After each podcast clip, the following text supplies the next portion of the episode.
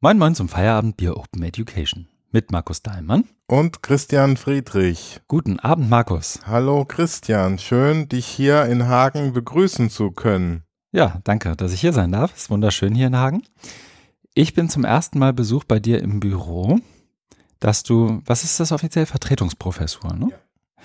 Dass du als im Rahmen deiner Vertretungsprofessur beziehen durftest. Genau. Es ist wunderschön hier.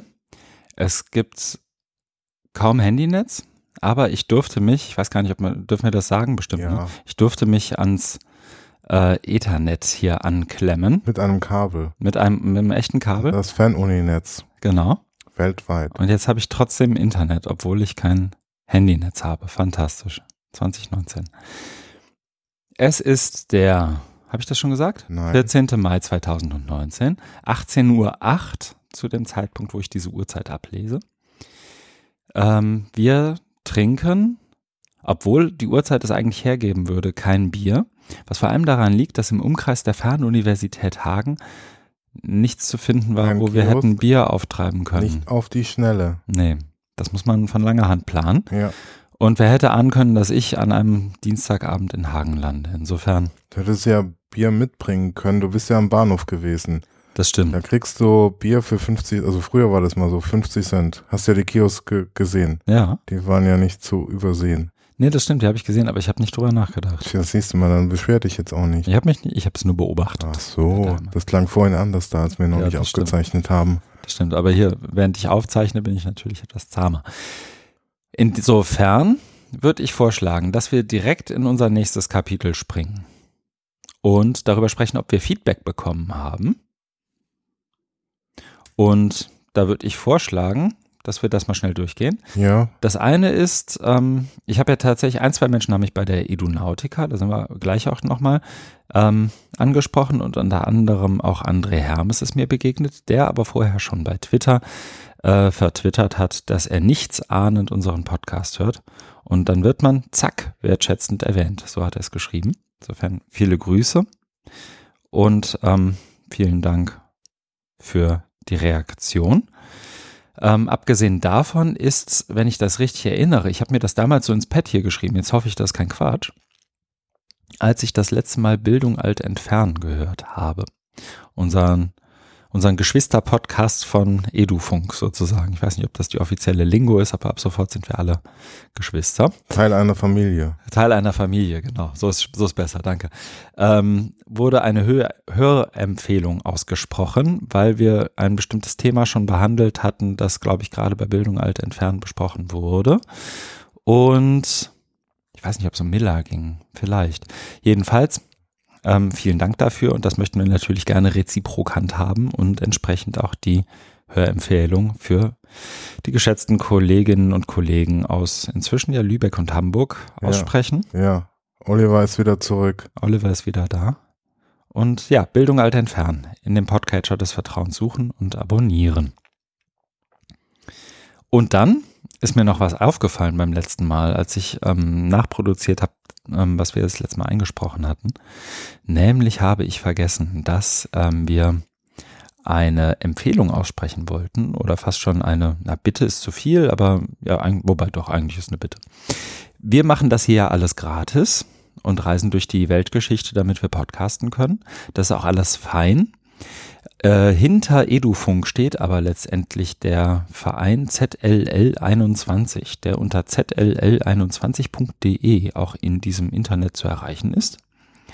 Und der ist gerade, was uns hier vom Feierabendbier angeht, durchaus hilfreich, weil wir da ähm, nicht nur ähm, so, so ein bisschen WordPress rumliegen haben, sondern tatsächlich auch alles hosten, was wir so an Dateien produzieren, um diesen Podcast ins Netz zu stellen. Das heißt, wer uns in irgendeiner Art und Weise unterstützen möchte, ähm, sei herzlichst eingeladen, ähm, eine Spende bei dem Verein dazulassen, denn das sind zwar keine Mordsbeträge, die da anfallen, aber da steckt auch Arbeit hinter, teilweise auch oder auch in großen Teilen ehrenamtliche Arbeit, gerade bei dem Hosting und bei dem, den Angeboten.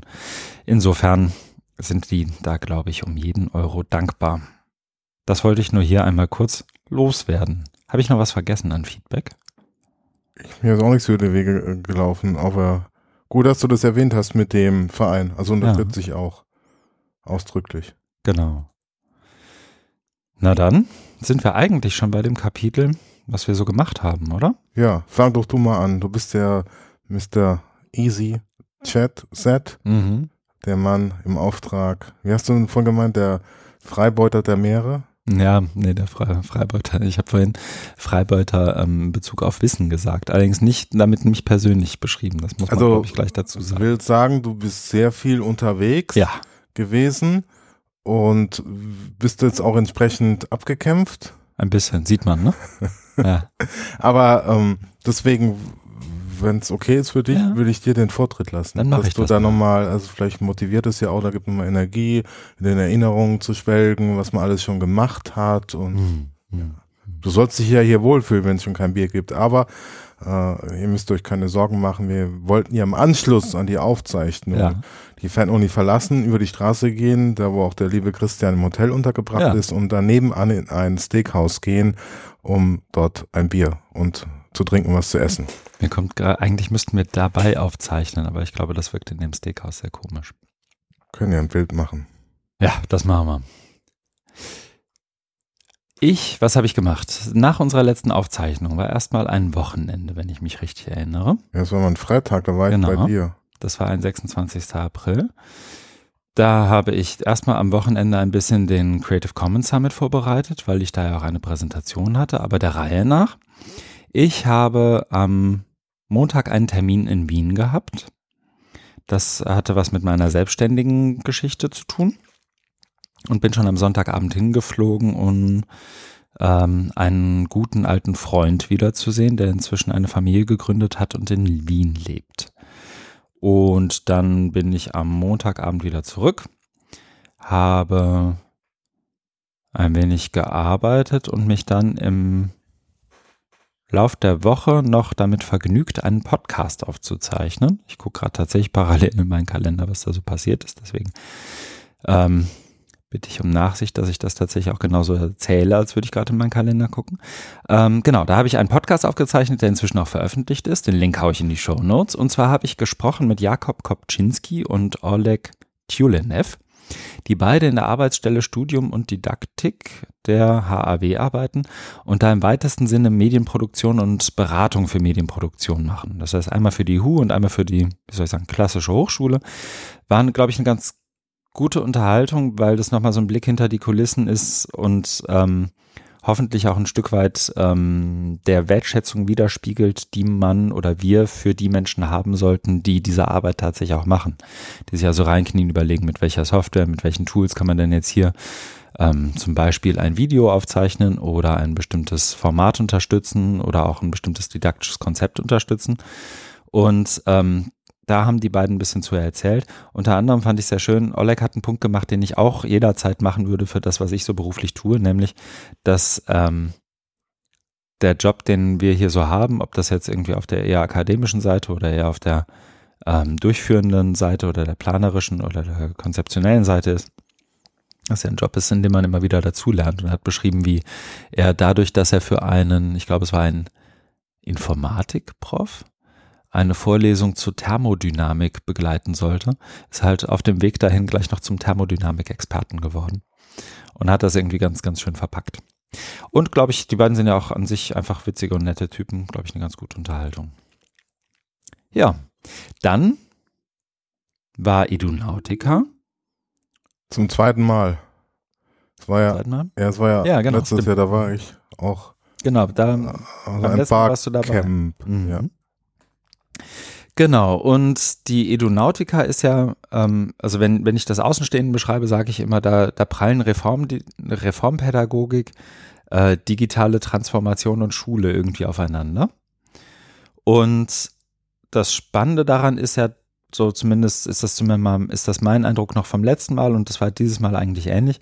Während ich sonst, wenn ich ähm, mit Lehrerinnen und Lehrern spreche, relativ häufig erstmal äh, irgendwie sie, sie bei Ängsten und Besorgnissen irgendwie abholen muss, ist das zumindest in, in dem Dunstkreis Edunautica ganz häufig so, dass die Leute ähm, im besten Sinne aufgeschlossen sind, sich das angucken, das auch ähm, äh, kritisch, analytisch durchaus unter, auseinandernehmen, was das jetzt sozusagen auch pädagogisch, didaktisch bedeutet, was man da so tun und auch vom, vom Bildungsverständnis, vom Menschenverständnis, Weltbild und so weiter her. Ähm, dass sie aber grundsätzlich der ganzen Sache, vielleicht auch, weil sie mit sowas wie einer Linse ausgestattet sind, oder nochmal mit einer anderen Linse ausgestattet sind, es irgendwie mir leichter fällt, diese Unterhaltungen zu führen, die auch ganz oft eher von so einem ähm, ich eigne mir das jetzt an Charakter getrieben sind, als ich wäre das jetzt ab und nehme nur das, was ich absolut muss. Charakter getrieben sind. Sprich, da waren ganz viele Lehrerinnen und Lehrer und auch äh, Medienpädagoginnen, Medienpädagogen und so weiter, alle, die so in diesem Dunstkreis irgendwie arbeiten, Schulberater, ähm, und haben gebarcampt und zwar zu allen möglichen Themen. Ich war in einer ich glaube, ich war in der Session von Lisa Rosa zum Beispiel zu dem 4K. Was meinen wir damit jetzt eigentlich? Hast du letztes Jahr auch schon gemacht. Ja? Ja, da war ich, glaube ich, nicht drin. Ja, aber das war auch, wie soll ich sagen? was vorgestellt aus ihrer Arbeit. Ja, so dazu so kam es nicht Prä so richtig. Nee, nee, nee, nee. Dazu kam es diesmal nicht. Sie hat es zu, oh, ich müsste jetzt reingucken. Sie hat das zusammen mit einer Kollegin gemacht, deren Namen ich jetzt inzwischen vergessen habe. Ähm, kriegt man aber raus über den Mhm. Link und übers Pad. Und da haben wir auch fleißig dokumentiert. Ähm, es geht letztendlich darum, sowas wie eine Begriffsfindung zu betreiben. Und zwar ähm, eine Begriffsfindung im, im Raum und nicht so sehr vorgegeben von, von dem Fall Lisa, sondern tatsächlich von den Menschen, die im Raum waren. Ah. Was, was, ver- was verbinden wir damit? Was wollen wir damit eigentlich? Also diesen Aber 4K dann als 4K, Aufhänger. Also 4K als Aufhänger. Kompetenzen, Skills für das Genau. Und was meinen wir? da? 21. Genau. Und es Ja, ging mit. Fokus auf Kommunikation und kritisches Denken. Mhm. Und die anderen erstmal rausgelassen und kritisches Denken. Und das hat sie dann sozusagen erstmal machen lassen und dann nochmal Also es war weniger unterfüttert mit ihrer eigenen Arbeit. und mehr diskursiv. Ja. Das weil würde ich wohl beim sagen. letzten Mal da war es so. längere Präsentation. Ja, nee, das war diesmal nicht. Also sie hat schon was gezeigt, aber sie hat erstmal machen lassen. Mhm. Das fand ich diesmal, ich weiß gar nicht, ob ich das letzte Mal bei ihr in der Session war, aber das wirkte auf mich zumindest so, dass es auch dem, dem, wie soll ich sagen, dem Format, dem Rahmen angemessen war. Ne? Also es war jetzt ganz bestimmt nicht das Setting für eine 90-minütige Vorlesung. Ähm, auch davon abgesehen, viele gute Sessions. Ähm, ich habe zusammen mit Gabi Fahrenkrog spontan beschlossen, dass ich wieder mal ähm, was zu Literacies erzähle, also durchaus auch damit zusammenhängt und habe mal so wieder das Bellschau-Modell der acht Elemente und so weiter vorgestellt. Dazu gab es auch eine gute Diskussion, vor allem dann ähm, auch in so eine Richtung, was wollen wir davon jetzt eigentlich und wer verhandelt, was wir davon wollen, weil ich auch so versucht habe, ein Stück weit den, so eine Abgrenzung zu zum Beispiel Lisa Rosa Session, die den Punkt ja auch immer machen würde, dass die 4K durchaus kritisch zu hinterfragen sind in Bezug auf die Absenderschaft. Den Punkt würde ich auch jederzeit machen und deswegen sehr viel komfortabler mit Literacies zum Beispiel unterwegs bin. Ähm, und da dann eben auch versucht habe, in der Session den Punkt zu machen, ähm, dass diejenigen, die da im Raum sitzen, sich das möglichst auch selbst aneignen sollen und nicht einfach nur vorgegeben von irgendwelchen Interessenverbänden einfach nehmen sollen. Weil ich finde den, den 4K-Diskurs im, im deutschsprachigen Raum an vielen Stellen sehr, sehr unkritisch geführt. Mhm. Ähm, das gleiche gilt auch für sowas wie Web Literacy und, und 21st Century Skills und so weiter. Viele Dokumentationen im Pad. Ich glaube, zur Edonautica muss ich sonst gar nicht so viel mehr sagen. Also Stimmung war, War gut. ja, auch so Ähm, ähm, hm? aufbruchsorientiert. Also Edonautica ist ja auch so eine Schiffsmetapher. ne? Wir legen hier Leine los, legen wir ab. Ja. segeln auf das Mhm. digitale Meer. Mhm. Da gab es dann noch was, ähm, so im Hinblick, wie geht's weiter, weil das war ja letztes Jahr Mhm. so das große Thema, da kann ich mich erinnern, da haben sie sogar da eine Session angeboten, wie geht's mit Edonautica weiter, weil ja. der Hintergrund war ja, ähm, dass es so als einmalige, also es war erstmal so, Mhm. äh, ja. Dass es erstmal so ein One-Off-Ding war. ja, und dann hat man sich aber schnell irgendwie, oder war ein Teil, war sich halt einig, Ja. es befürwortet, da nochmal weiterzumachen. Gab es da jetzt auch so schon so, also Verlautbarung oder? Es war am Ende, ich weiß aber nicht, das, das war, glaube ich, keine offizielle Verlautbarung, sondern es gab praktisch an dem Samstag, ich kam ein bisschen zu spät, weil ich noch am Samstagmorgen einen Termin hatte. Ähm, das einzige große Zusammenkommen, bei dem ich dabei war, war der Abschluss am Samstag um 16 Uhr rum. Und da wurde zum einen gesungen, Mhm. Ähm, und zwar- nee, äh, Bonnie Tyler, wie heißt der Song? Another Piece of My Heart, glaube ich. Okay, vom Schulchor. Nee, von den anwesenden Menschen mit oh. mehr oder weniger großem Elan und Begeisterung. Aber es ging darum, ich glaube, Jöran hat es eingeleitet mit, naja, wir, wir Pädagoginnen und Pädagogen würden jetzt immer dafür plädieren, dass man am anderen, am Ende nochmal so etwas Vereinendes, etwas Kraftgebendes ja. und äh, Identitätsstiftendes macht. Und das war dann in dem Fall, dass irgendwie die ganze Aula mit allen Lehrerinnen und Lehrern drin Another Piece of My Heart von Turner, äh, also dieses ganze Turnaround, na, na, na, na, äh, gesungen hat. Warum ausgerechnet das Lied? Weiß ich nicht. Ja, ähm, aber da ist auch die Schulleiterin und auch da jetzt wiederum, man mag es auf meine Reisetätigkeit schieben, auf was auch immer. Äh, ich komme nicht auf den Namen, der Winterhuder Stadtteilschule ähm, hat gesagt, dass sie, dass es, glaube ich, die Absicht gibt, die Edunautica weiterzuführen und dass auch schon über etwas gesprochen wurde, wie man das macht. Jöran schritt darin daraufhin, wenn ich es richtig erinnere, wiederum ein und sagte, na, Moment mal, wir haben jetzt noch gar nicht so richtig, also so, wir wollten eigentlich ja erstmal das hier machen und dann gucken. Mhm. Ähm, also ich kann mir nicht vorstellen, dass sie das Format einstellen. Also wär, Aber das hängt dann eng an dieser Stadtteilschule zusammen. Also ist da das ist ja so Max-Brauer-Schule und Stadtteilschule ja, genau. Winterhude. Ist, ist daran festgelegt, oder? Also eigentlich ist es ja ein Format, das ja irgendwie offen, aber jetzt. Ich bin mir nicht so sicher, was passieren würde, ja. wenn da jetzt eine dritte Schule käme ja. und sagt, wir wollen das auch. Ähm, in, keine Ahnung, wenn, also keine Ahnung, in Hamburg die nächste Schule aufwacht und sie sagen so, und das wollen wir jetzt. Es ist ohnehin relativ viel Bewegung in diesem ganzen Hamburger Schul, ähm, in der Schullandschaft, weil, ähm, so wie ich das mitkriege, äh, mehrere Schulen auch geschlossen werden. Ähm, andere dadurch wieder irgendwie vergrößert werden. Das ist mhm. wohl gerade da so, so die Bewegung.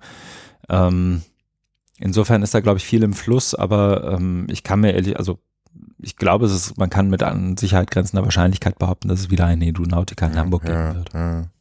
Was ja. Also, ich wäre überrascht. Ist. Ja, ich wäre überrascht. Man sieht ja den Bedarf. Also es gibt ja noch so einen Diskurs, ähm, wo es also Digitalpakt geht, also ja. äh, stark ähm, Technik und Geräte fixiert, ne, wird mhm. Millionen für, für WLAN, Tablets so weiter ausgegeben, aber mhm. und, und viele Lehrerinnen und Lehrer sagen ja, äh, eigentlich brauchen wir ja Konzepte, Didaktik und dass die Aeronautica ja so ein Ort, ne, an dem ja. das genau verhandelt wird.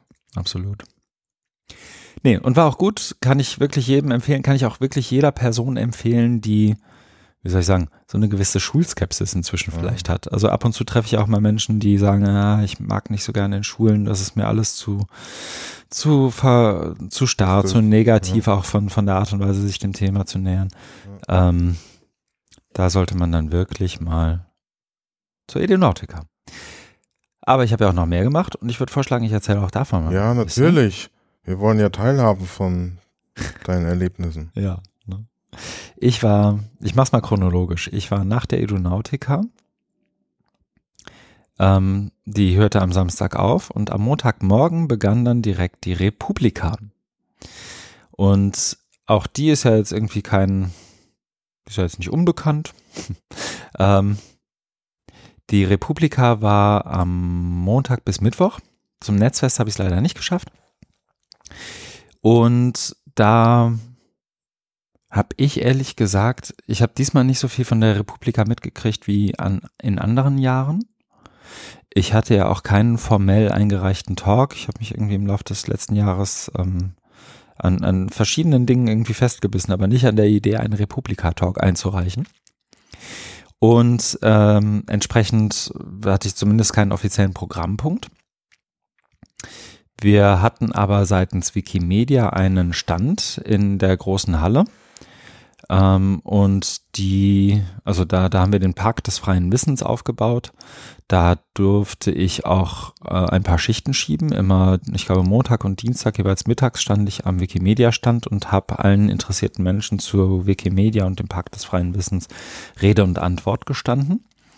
Und ähm, das war soweit auch ganz gut. Habe mir ein paar Programmpunkte angeguckt, war auch bei der ähm, Relearn ein, zwei, dreimal. Da war es ja, gab es ja auch verschiedene Dinge. War beim medienpädagogischen Meetup, das war sehr schön. Ähm, das war von Christina, oder? Genau, das hat Christina organisiert ja. und ähm, ich, mir war am Anfang gar nicht klar, dass ich das äh, dass ich da reinstolpere. Ich bin einfach ähm, in den Relearn Space gegangen. Da war so, so ein freier Raum, der, glaube ich, auch ab und zu mal vertwittert, vertwittert wurde, wo auch Workshops stattfanden. Und da saßen ein paar Menschen und haben angeregt diskutiert und ich kam dazu und wollte eigentlich, glaube ich, nur einen Kaffee mit Christine trinken und ähm, mich mit ihr unterhalten und dann winkte sie mich so dazu und ich wusste erst gar nicht warum und ähm, war so ein bisschen verhalten, weil ich weiß auch nicht, wollte nicht stören. Und dann saß ich auf einmal da, da drin und ähm, es war eine ganz, ganz schöne Diskussion auch. Aber davon abgesehen, ähm, war die Republika. Motto war diesmal Too Long Didn't Read. Also im weitesten Sinne ein, Pod, ein, ein Motto, das man vielleicht auch auf diesen Podcast hier beziehen könnte, ähm, nämlich der mit der Grundidee, sich der Komplexität und der zunehmenden Komplexität der Dinge nicht zu verwehren, indem man einfach nach dem Too Long Didn't Read, also im Internet Slang fragt, sondern versucht wirklich den Problemen und den Fragen ein Stück weit auf den Grund zu gehen. Ähm, ich fand es diesmal allgemein, war mein Eindruck, dass es nicht politischer als sonst war, dass es aber sehr viel stärker wahrgenommen wurde, dass es politisch war, weil eben so die Granden der Politik eben auch sich äh, haben bitten lassen. Ne? Also Steinmeier hat eine Rede gehalten. Ich, mir ist Olaf Scholz begegnet und von, wie soll ich sagen, Granden meine ich da tatsächlich auch jeweils immer auf die Funktion bezogen als auf die, naja, aber ähm, wer eben auch da war, war zum Beispiel ähm, Axel Voss im Streitgespräch mit Markus mhm. Becke dazu, ähm, der, der ganzen Shitshow rund um Artikel 13 und, und Urheberrechtsgesetz. Ähm, es war auch da, ähm, na, wer war denn noch da? Ministerin Giffey war da. Die war, glaube ich, bei der Relearn. Ja. Äh, beziehungsweise nicht bei der Relearn, sondern bei der TinCon, sorry. Relearn und TinCon fanden im gleichen Gebäude statt. Das war diesmal außerhalb des, des, ähm, des eigentlichen, des dir bekannten Republika-Geländes, ja. sondern wenn du da ähm, praktisch das Gelände verlassen hast und dann Richtung Ufer gegangen bist. Mhm. Nicht Richtung U-Bahn, sondern in die andere Richtung. Dann auf der rechten Seite ist ein so ist das sogenannte Kühlhaus und in dem Jahr, in diesem Jahr war das erste Mal die TinCon parallel zur Republika ja. und darin fand eben auch die TinCon statt mhm. und eben auch alle Relearn-Tracks und die Workshops, die damit zusammenhängen. Ja.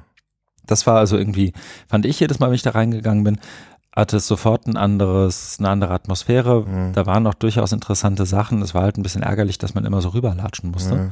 Und entsprechend war es auch sehr viel Republika untypisch, äh, sehr, sehr viel ähm, weniger Publikumsverkehr mhm. sozusagen, beziehungsweise auch der, Publik auch der, Publikumsverkehr sah etwas mhm. anders aus. Es war nicht mal unbedingt weniger Gewusel, sondern mhm. es waren jüngere Menschen. Mhm. Aber das, teilweise habe ich gedacht, eigentlich will ich beim Relearn-Track stehen mhm. und nicht beim Republika-Track, weil da waren die eigentlich spannenden Sachen. Das ist gut. Und auch beim Tincon-Track, auch der war wiederum für die Republika-Geschichten irgendwie, ähm, die, zumindest die, die Mainstage Tincon war auch für Republika-Gäste einsehbar und mhm. besuchbar. Mhm. Mhm.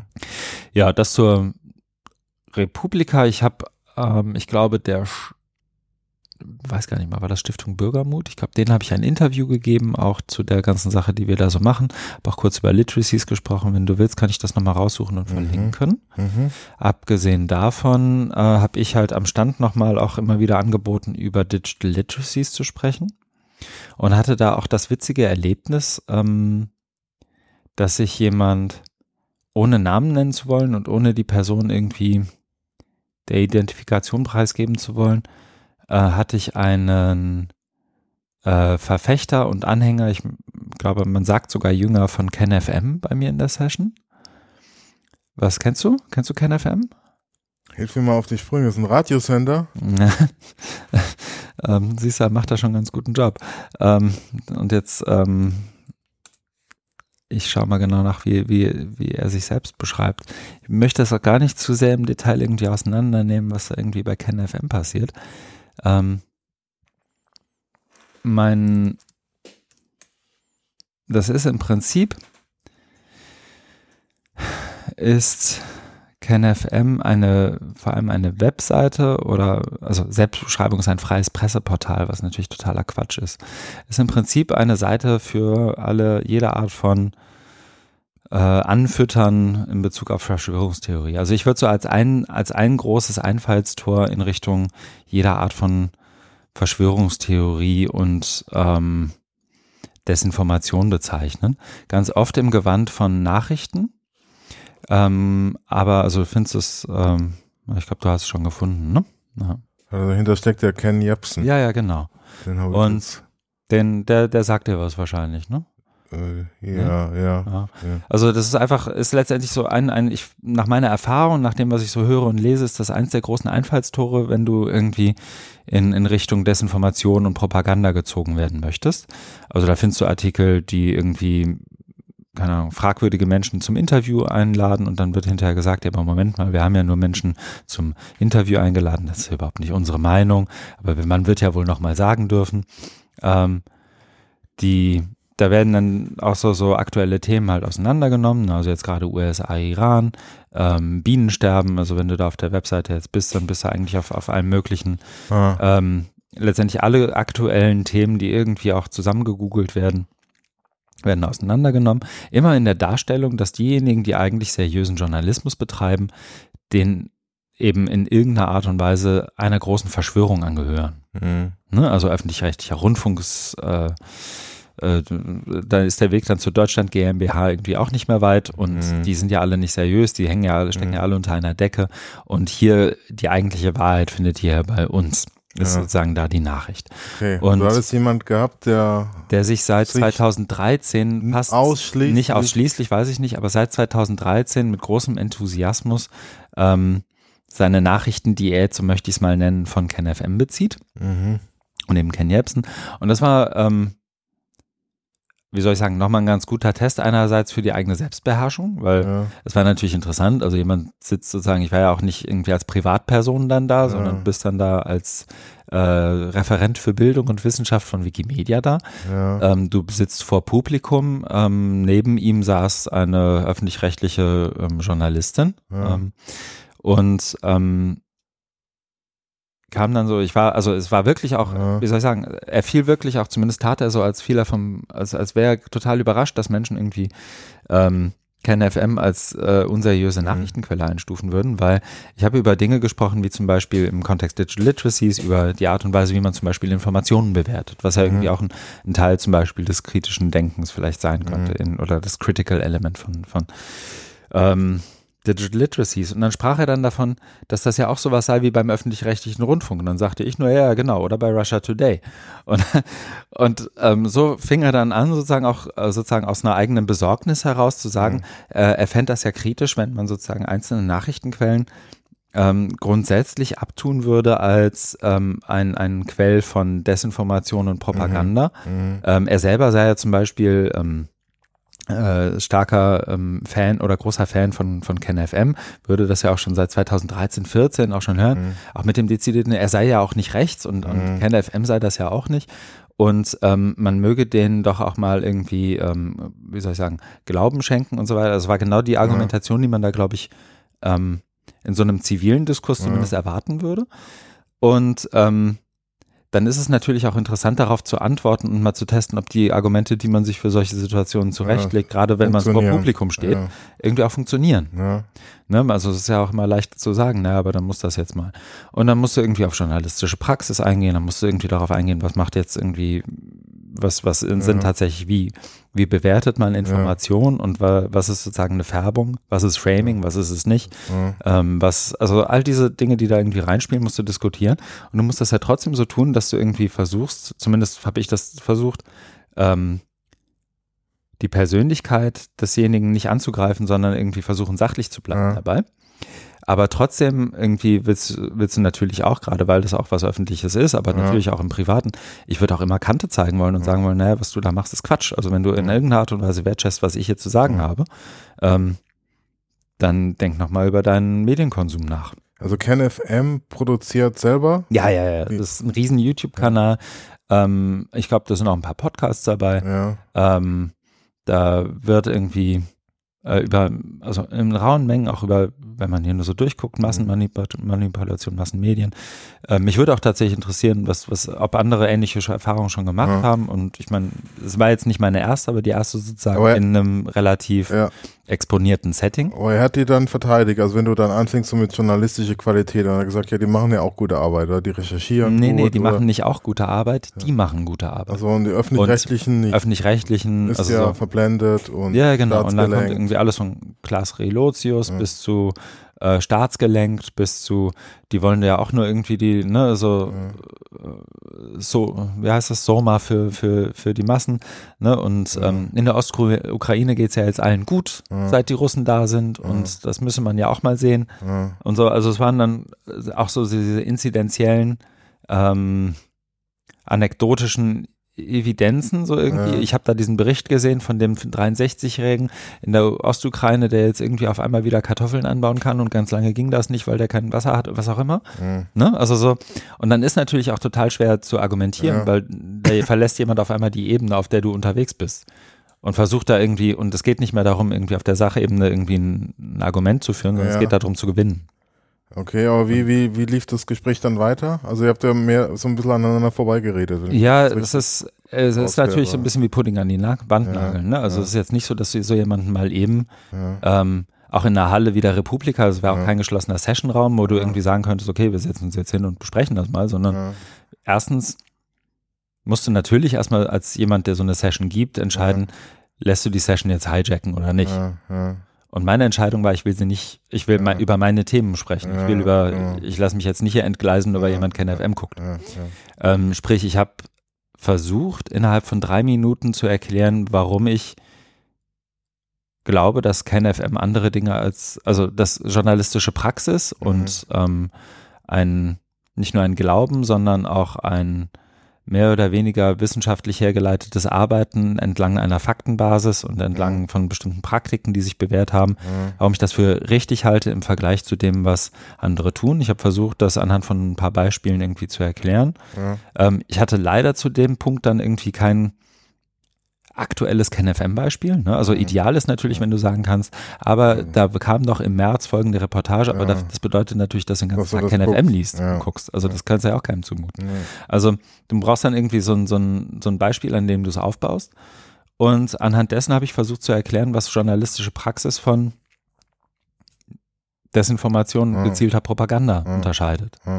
Ähm, und was Framing ist, also wie mhm. es einen Unterschied macht, wenn ich von ähm, dem, dem wie, wie, äh, wie, wie, ich habe dann eine, ich bin, also ich bin spontan zum Beispiel mit dem Handy schnell mal auf die Webseite gegangen, habe gesagt, mhm. guck mal, diese Überschrift, da steht, dass ähm, da wird der Außenminister auf die und die Art Weise beschrieben. Mhm. Kannst du dir ansatzweise vorstellen, dass du im, das im, im entferntesten äh, dass das was mit Nachrichten zu tun hat oder mit dem Wunsch und Willen, jemanden auf eine seriöse Art und Weise zu informieren.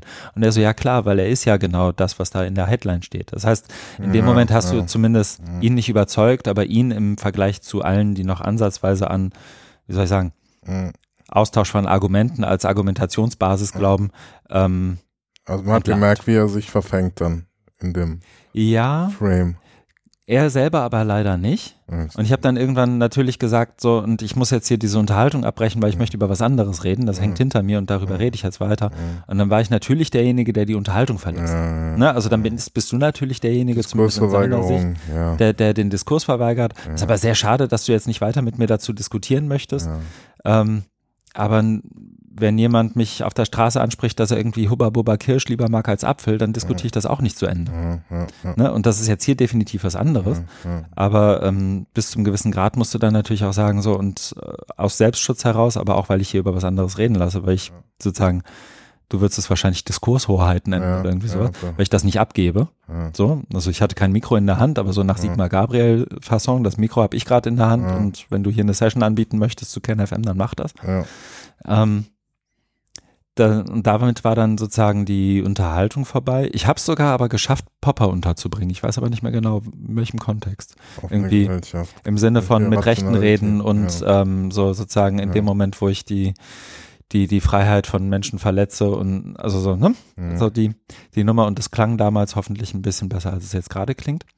Ähm, cool war, ähm, dass auch im Nachgang die Menschen, die in der Session mit mir saßen, zumindest, und wie soll ich sagen, ich habe es nicht gemacht, damit Menschen auf mich zukommen mhm. und sagen, Christian, das ist aber ganz gut gelaufen dafür, dass das passiert mhm. ist, sondern es war ganz gut zu sagen, in dieser Taktik auch von den Menschen, die da waren, ähm, im Nachgang dann zumindest bestätigt zu werden. Also die saßen erstmal passiv da und haben uns zugehört und haben sozusagen durch O's und A's immer wieder, wie soll ich sagen, ihre Unterstützung mir gegenüber okay. durchaus signalisiert, ja, ja. haben aber sich nicht versucht, haben aber versucht, sich nicht in diese Argumentation reinziehen zu lassen, sondern haben praktisch, haben daraus so, so einen Spectator-Sport gemacht. Mhm. Ne? Also mhm. gucken zu, wie Christian das macht. Mhm.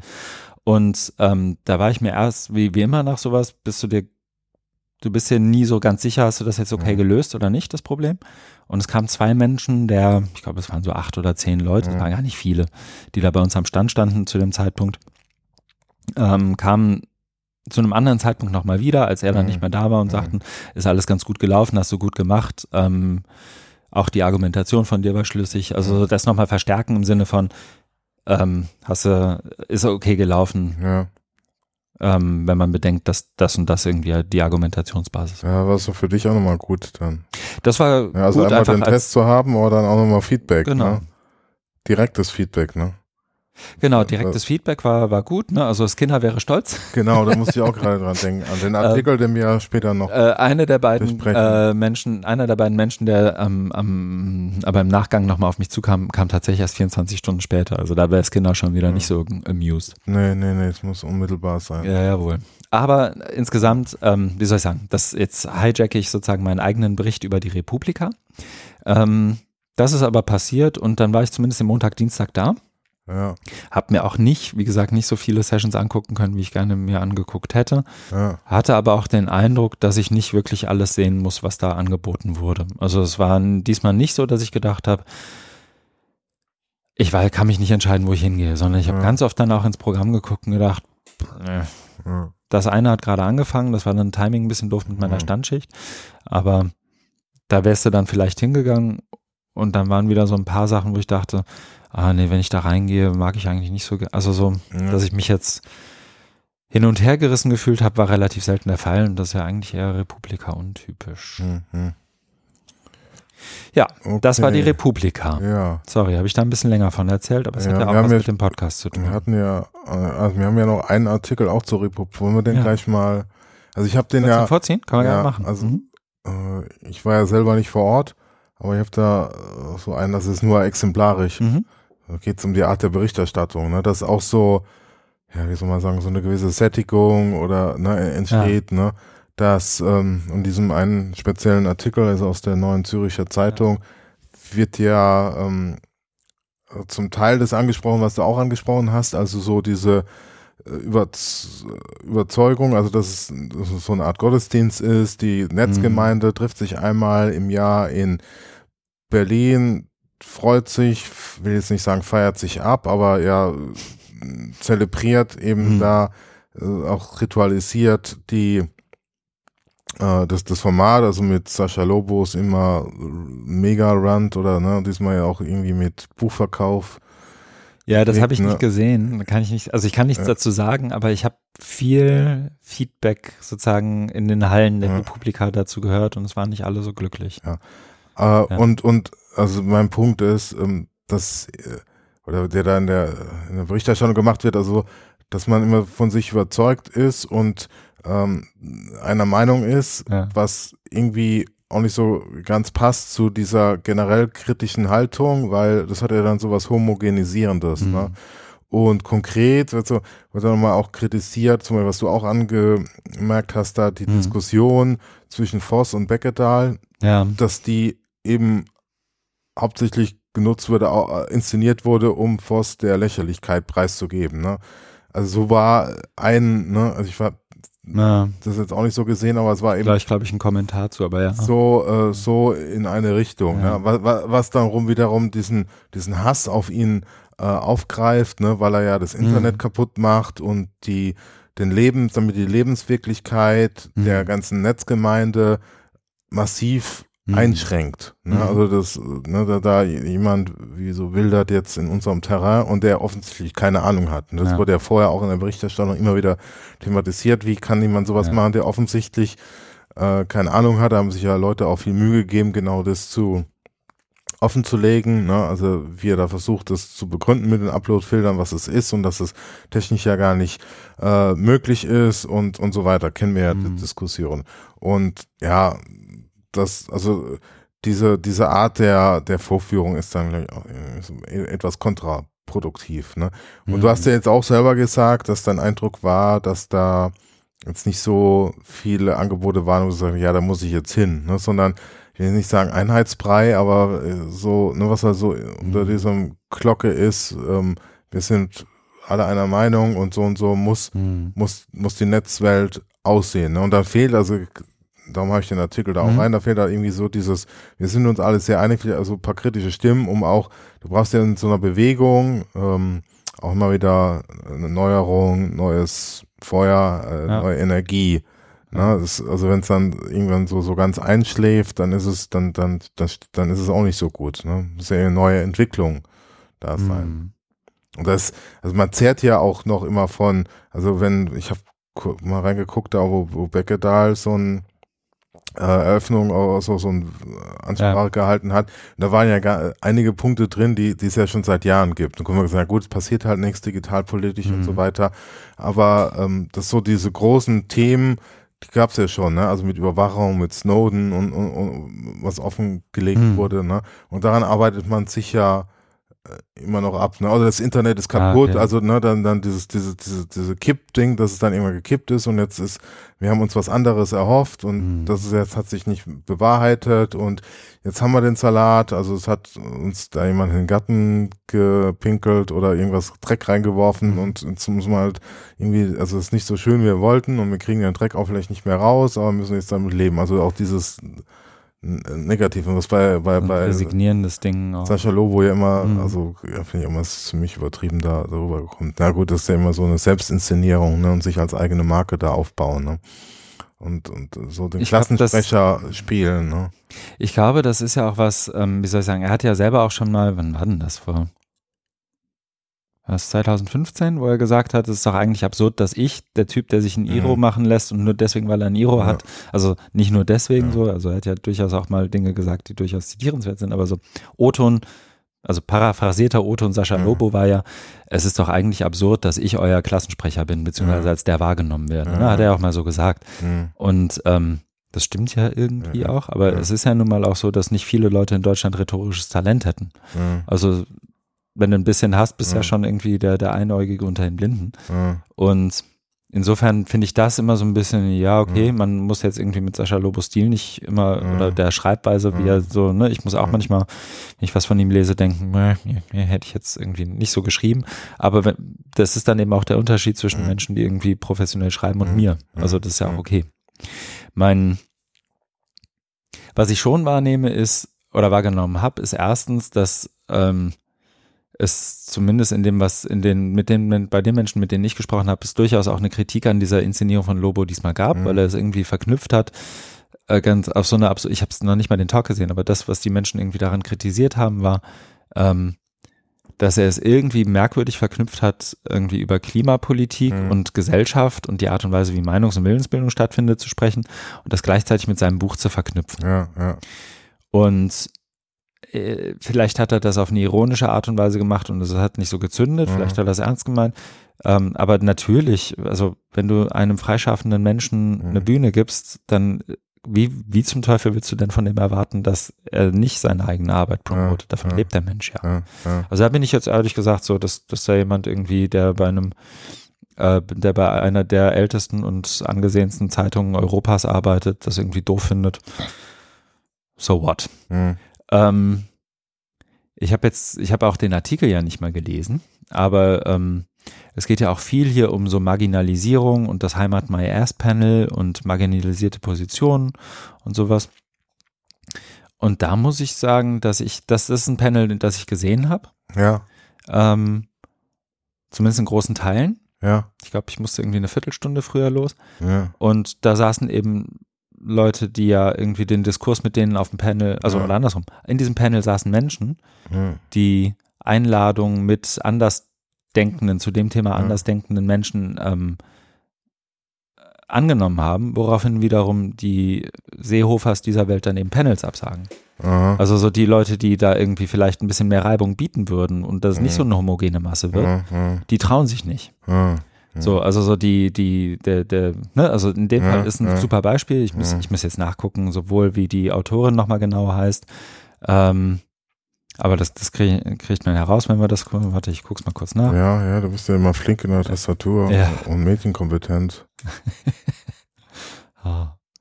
Ähm, ich guck mal kurz nach, wie sie heißt. Ferda Attermann heißt sie. Also es ist eine Autorin, die, wenn ich es richtig im Kopf habe, jetzt auch das gucke ich, google ich mir schnell zusammen, damit ich mich Ja. nicht vertue, wenn ich Ja. mir schon auf das Glatteis begebe. War das Seehofer? Ich bin mir nicht mehr sicher.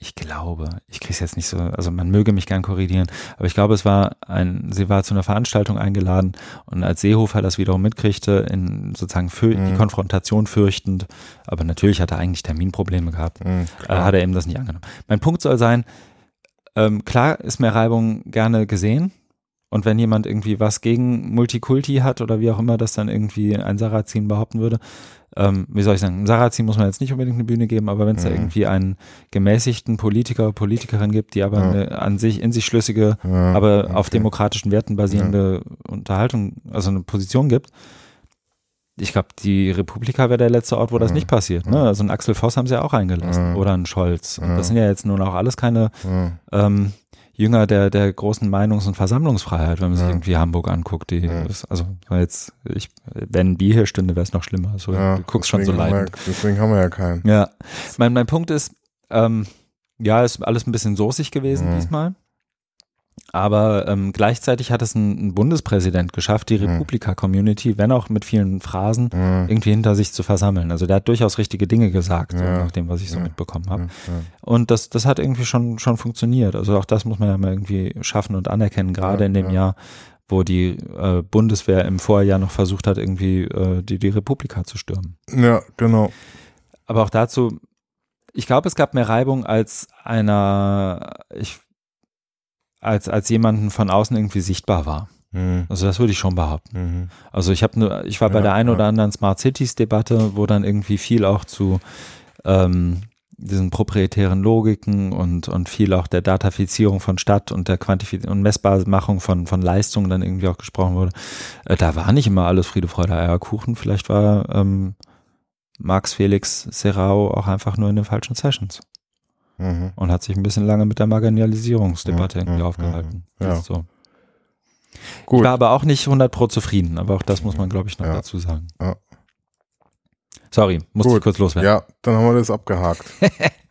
Okay, Dann führ uns doch mal weiter durch deine vielen durch mein Leben. ja, Ja, Aktivitäten. das mache ich. Ich muss nur erst eine Marke setzen, wie sich das gehört Aber wir hier. sind noch mit deinem Teil noch nicht fertig. Nein, nein, nein. Deswegen nicht zu früh. Aber ich wollte diesen Einschub zumindest irgendwie, dass Leute, so. die sich für mein Leben nicht interessieren, aber für die Republika. Was gibt's? Ja, ich glaube, die, die, die Schnittmenge wird nicht sonderlich groß. Ah, Nicht alle Menschen, die die Republika interessiert, interessiert auch Christian. Aber ich bin dann von der Republika am Mittwoch ähm, nach Lissabon geflogen. Denn in Lissabon war der Creative Commons Summit.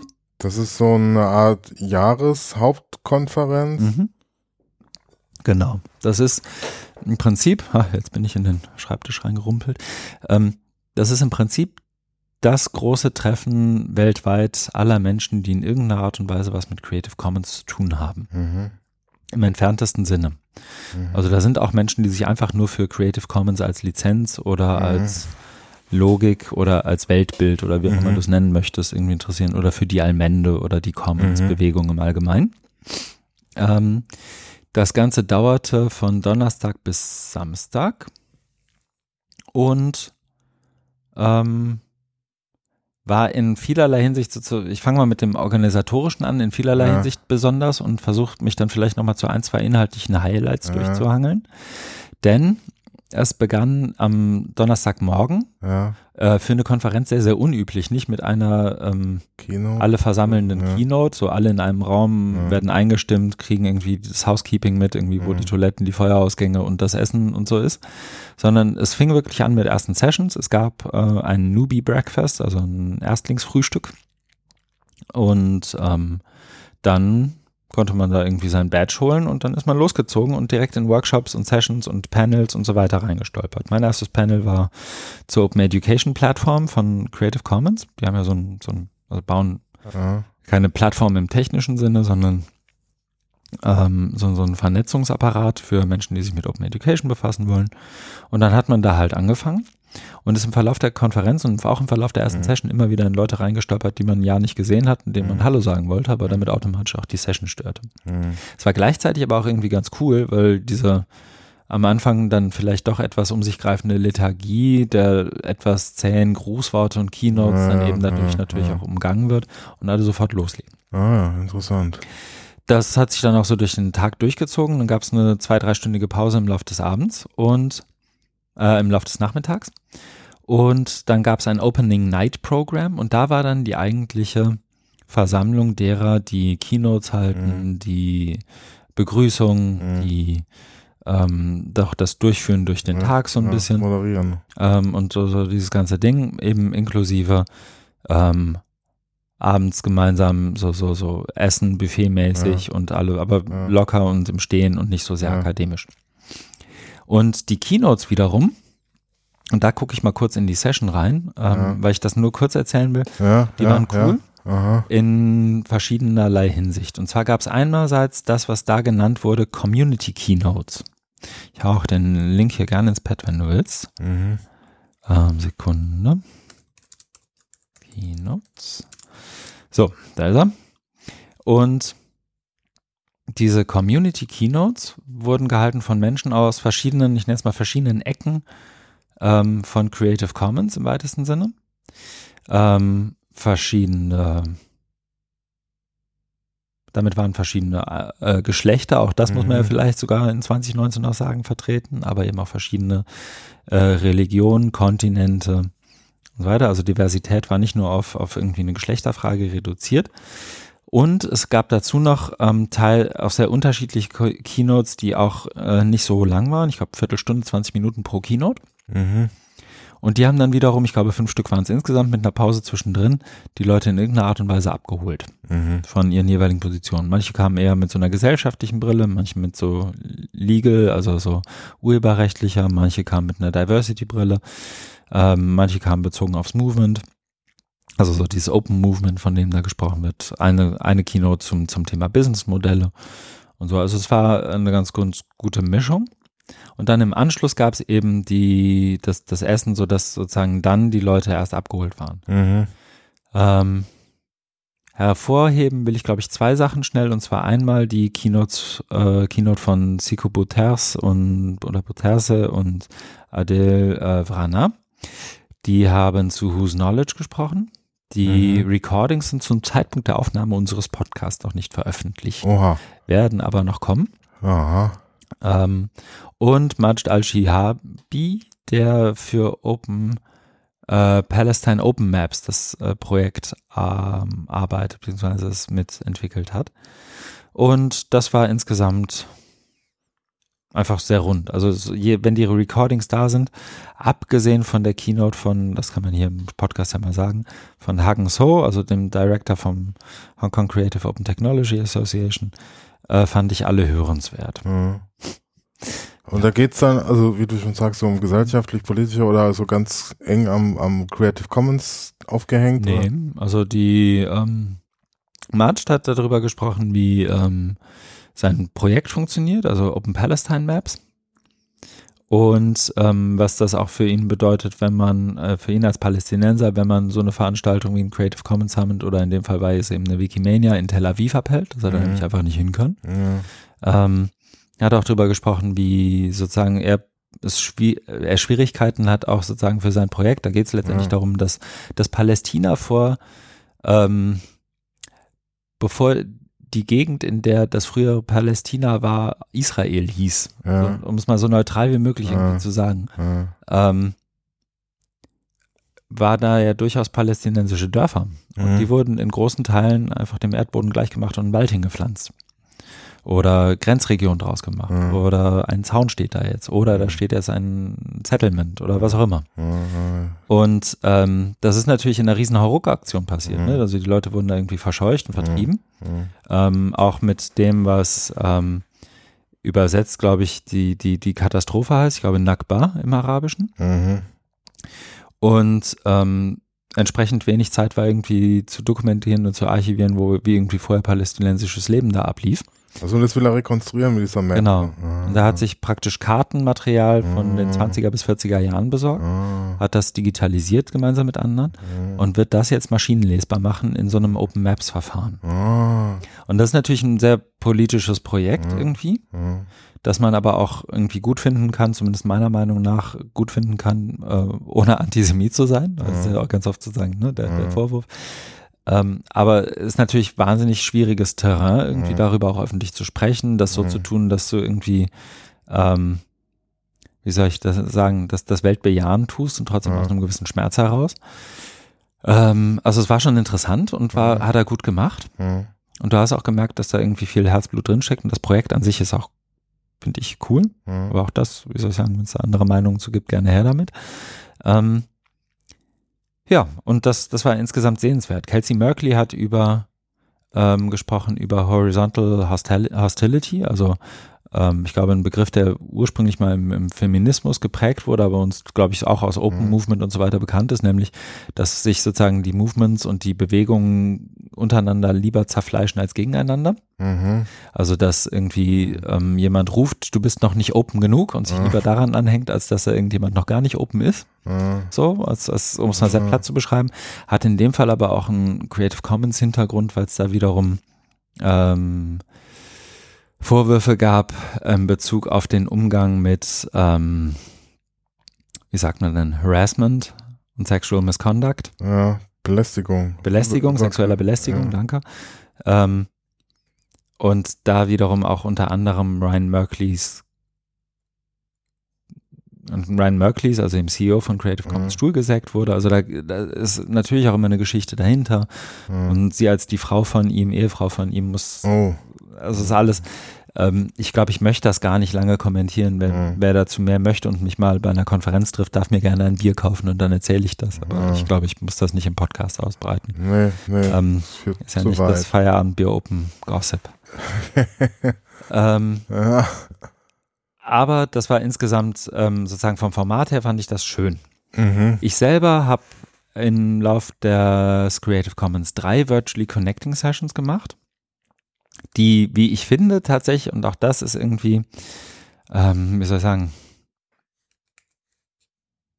schwierig zu sagen, aber ich fand sie als, ich habe sie als wirklich gewinnbringend empfunden, Mhm. sowohl als Teilnehmer, aber auch für Menschen, die da irgendwie vielleicht ähm, da so, so dazukommen und vielleicht auch da ein paar Geschichten hören möchten. Wir hatten unter anderem die Keynotes da, also Majd war da und Siko und Adele. Die haben Mhm. nochmal viel auch darüber gesprochen, was äh, sie sozusagen im, im Kontext ihrer Keynotes so bewegt hat. Also das, wer da Kontext zu möchte, ist das, glaube ich, eine echt gute Ressource.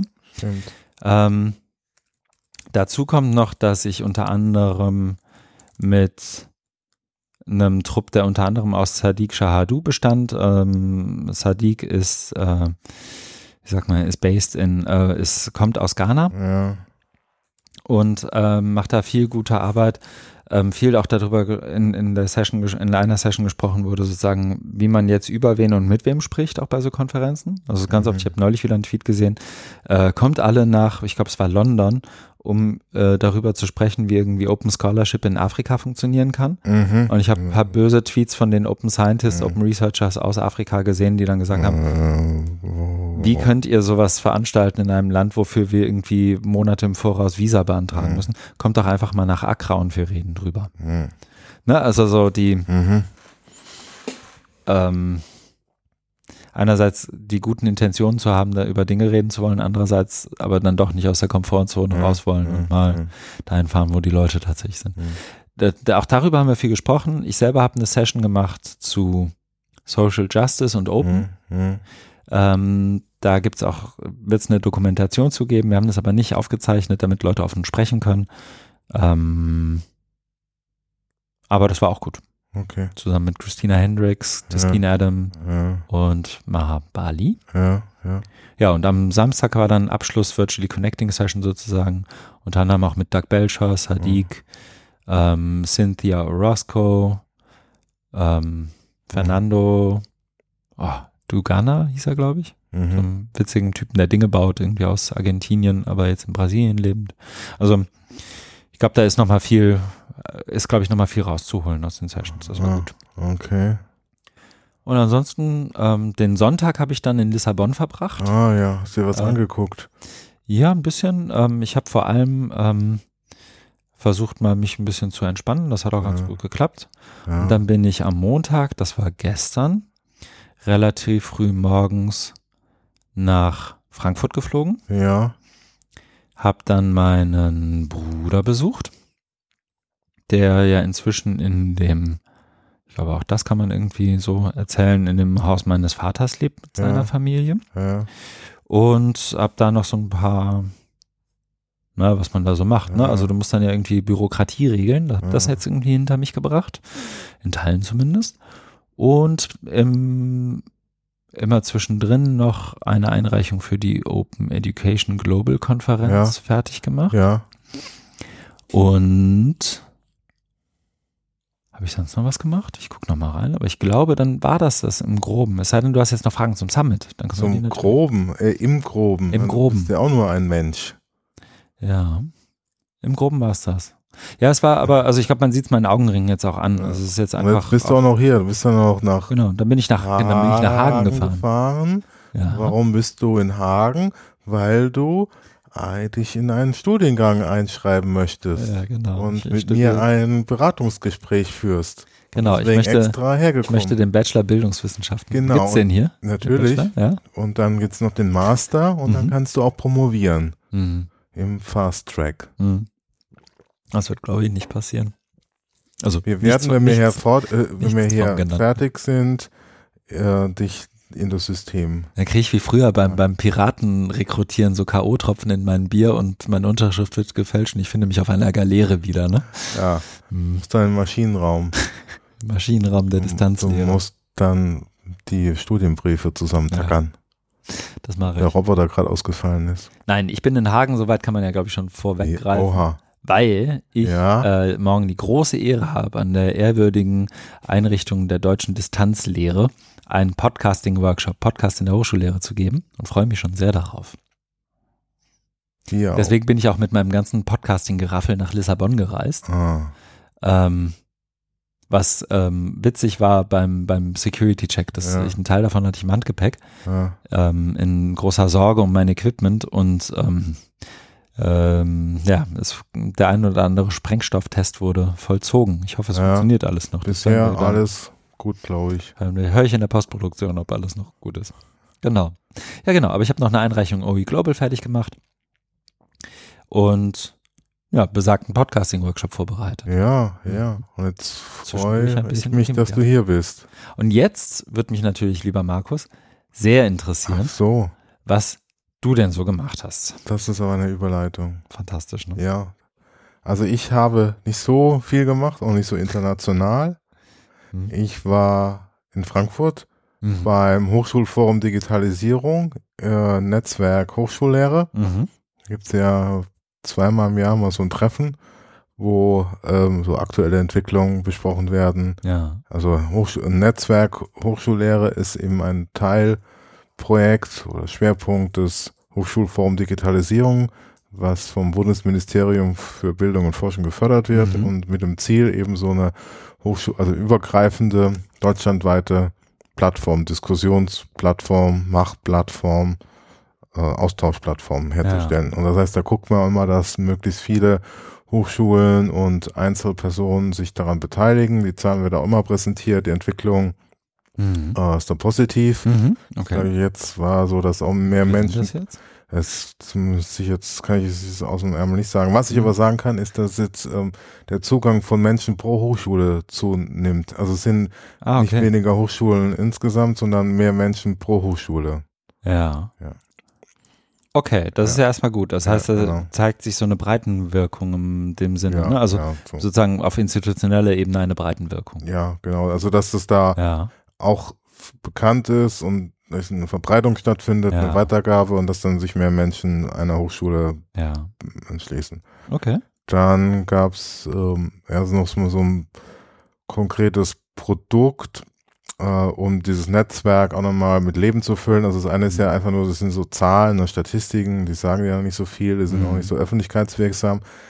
Dagegen ist dann dieses ähm, HFD Cert, also kurz für Zertifikat, Ja. ähm, ist ja eine Maßnahme, um Weiterbildung zu ähm, prämieren oder auszuzeichnen. Also das heißt, wenn Menschen, die an Hochschulen arbeiten, eine Weiterbildung im Bereich so Digitalisierung machen, Mhm. dann kann man eben an diesem HFD-Cert, das äh, wurde auch schon länger ähm, vorbereitet, entwickelt, geplant und ist jetzt eine Beta-Version an den Start gegangen. Ja. Und ähm, da glaube ich so das Kriterium dann per, pro Stunde, die Einheit ist ziemlich niedrigschwellig, haben sie aber auch mal breit Mhm. diskutiert und haben sich darauf geeinigt. Das heißt, dass du, wenn du irgendwie zwei Stunden Weiterbildung gemacht hast, Mhm. dann kannst du da irgendwie zwei Punkte oder so, E-Points oder so ähm, bekommen.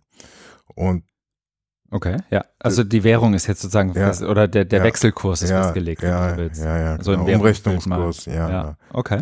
Aber die eigentliche Idee ist ja eben, dass das so eine Motivation, also wie, wie bei Badges, ne, Ja. so ein Zertifikat Mhm. auch eine Auszeichnungsfunktion hat, ne, um dieses Thema da auch nochmal, also weil es darum geht, ne, dass man so ins Tun kommt und Ja. nicht nur drüber redet. Ja. Okay. Genau, und dann haben wir uns noch damit beschäftigt, die Jahres, also es gibt ja immer so eine Jahrestagung, das ist ja so das Kernteam, wie das dann heißt, so intern, aber es gibt ja einmal im Jahr auch so eine Tagung, da hast du ja auch schon öfter teilgenommen. Und die findet jetzt diesmal im Oktober statt in Bonn. Und In Da- Bonn. In Bonn, Ist nicht mehr in Berlin. nein, in Bonn. Im World Congress Oh, Center. nö. Ja. Echt? Genau. Okay. Ja, ist, glaube ich, regional ist das super, das Ja. mal aufzulockern. Ja, Also die ja, Berlin-Blase weg, aber ja, ja, ja, genau. das heißt, Menschen müssen nach Bonn reisen. ne? Ja, genau. Was in der Mitte Deutschlands liegt, ein bisschen im Westen und Ja. ja, Köln ist auch in der Nähe. Sich in Bonn aufhalten vor allem. Das stört mich. Nach Bonn reisen ist ja gar nicht so. Äh, So schlecht jetzt nicht. Also in NRW gibt es ja auch noch andere Städte, die nicht so attraktiv sind wie Bonn, die du jetzt heute erlebt hast. Ja, das stimmt. Also Ich war in Siegen heute schon. Ah, äh, da geht es darum, dass so eine Podiumsdiskussion Mhm. ähm, geplant ist äh, mit dem Thema Datenschutz.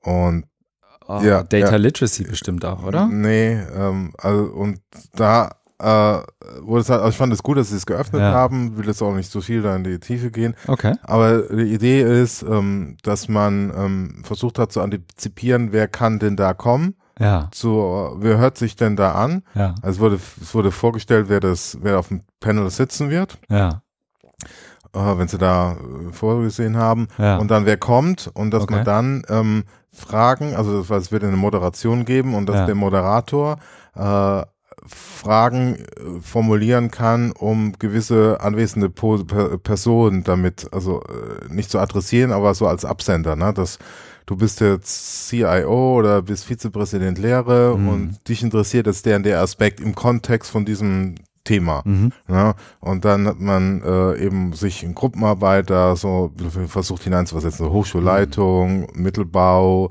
äh, E-Learning und so weiter. Ne? Mhm. Und das der Personengruppe. Und dann, was für Fragen könnten das sein? Ja.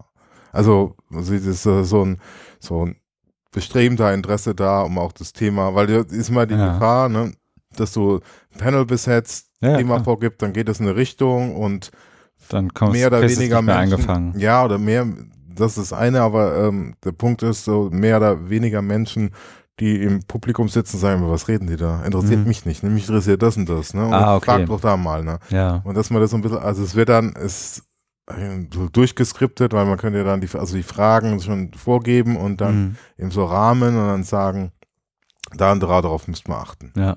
Okay.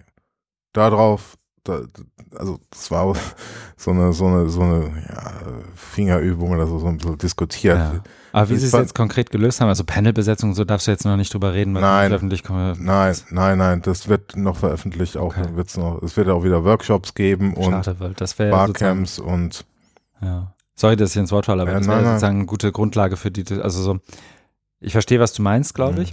Aber es ist jetzt natürlich noch sehr meta, so, so auf der Beschreibungsebene, einfach weil's, weil dir so, du hast einen Knoten in der Zunge, weil du nicht drüber reden darfst, so Ja, richtig. ich will auch nicht vorweggreifen. Dieses, also, Eben. Es war schon, also es war auch kritisch. Ich habe mich da auch ähm, entsprechend geäußert, weil ich gesagt habe, das geht wieder so in die Richtung Bedenkenträgertum und Ja. äh, wir dürfen ja nichts in einem bei einem Gefängnis und eigentlich wollen wir doch hier was anderes. Ja, das haben wir auch schon so gesehen, haben Mhm. sie dann geantwortet. Und aber da das ist noch nicht so ganz gelöst. Ich glaube, das hat schon bei was ausgelöst und es war auch dann produktiv und dass man das jetzt nochmal Okay. nimmt und verarbeitet und Mhm. dann entsprechend das dann äh, veröffentlicht, zu gegebener Zeit. Ja. Okay. Ja. Gucken wir mal. Ja, dann äh, hatte ich ein Seminar, also ich Ja. war wieder als Lehrender tätig äh, und war, also ich bin ja im, im Masterstudiengang äh, Erwachsenenbildung an der Otto von Guericke Universität Magdeburg im schönen Sachsen-Anhalt Ja. tätig. Äh, also es ist ein berufsbegleitender Masterstudiengang Aha. äh, wo es verschiedene Module gibt. Ich ähm, habe da Modul 2, Ja. Methoden und Didaktik und habe dann, äh, ich glaube, ist drei oder viermal gemacht, also es ist immer so einmal im Jahr, wenn da so ein neuer Jahrgang kommt, so Mhm. das Thema Open Education Ja. dann genommen. Und diesmal, ähm, ich habe da auch einen kleinen Blogpost jetzt dazu geschrieben, so als Den habe Dokument, ich gesehen, glaube ich, aber So, noch nicht reingucken können. so, also als Dokumentation. ja. Äh, also äh, bei dem Seminar geht es darum, Menschen, äh, die eben, also sie sind, die Teilnehmer sind alle berufstätig, kommen meistens aus diesem Umfall, Umfeld der sozialen Arbeit, Ja. also im pädagogischen Bereich auch tätig. Und ähm, ich wollte sie da so ein bisschen einführen, neugierig machen auf dieses Thema Open Education. ja. Und habe das dann auch so äh, mit Phasenaufteilung gearbeitet, dass es dann verschiedene zeitliche Epochen gab.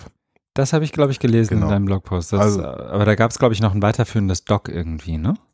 War das nicht so? Nee. Ah, okay, dann habe ich das nur Ja. gesucht und nicht gefunden Ja. und dachte mir dann, okay, Ja. Markus hat Epochen definiert. Genau, also diese, diese Epochen und ähm, ich habe das mal äh, versucht, so klassisch akademisch zu machen. Ja. Äh, also nicht so, wie ich es davor als gemacht habe, so mit PowerPoint und, und äh, Videos zeigen, um, um Leute dann einzuführen in die jeweiligen Epochen, Mhm. sondern ähm, das über das Medium des Textes. Also was Klassisches.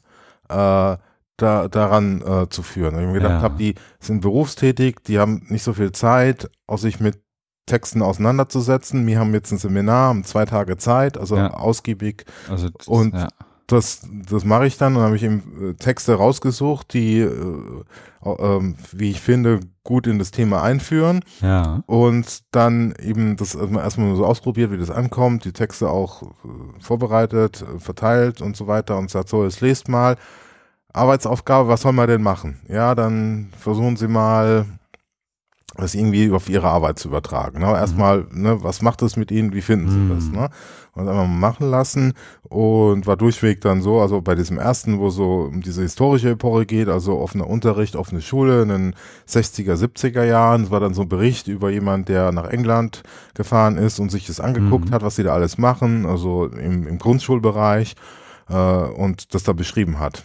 Detailliert, ausführlich und äh, aber dadurch auch anschaulich eben so nachvollziehbar. Mhm. Fanden die Okay, gut, cool. äh, kam auch Kritik so, ist zu lang, aber das hast du immer andere fanden, ja, mit den Texten ist sehr gut. Aha. Ja. Und dann habe ich eben für die anderen Ausprägungen oder Phasen ist dann eines dann Open Educational Resources, so ab 2001 Ja. in MOOCs.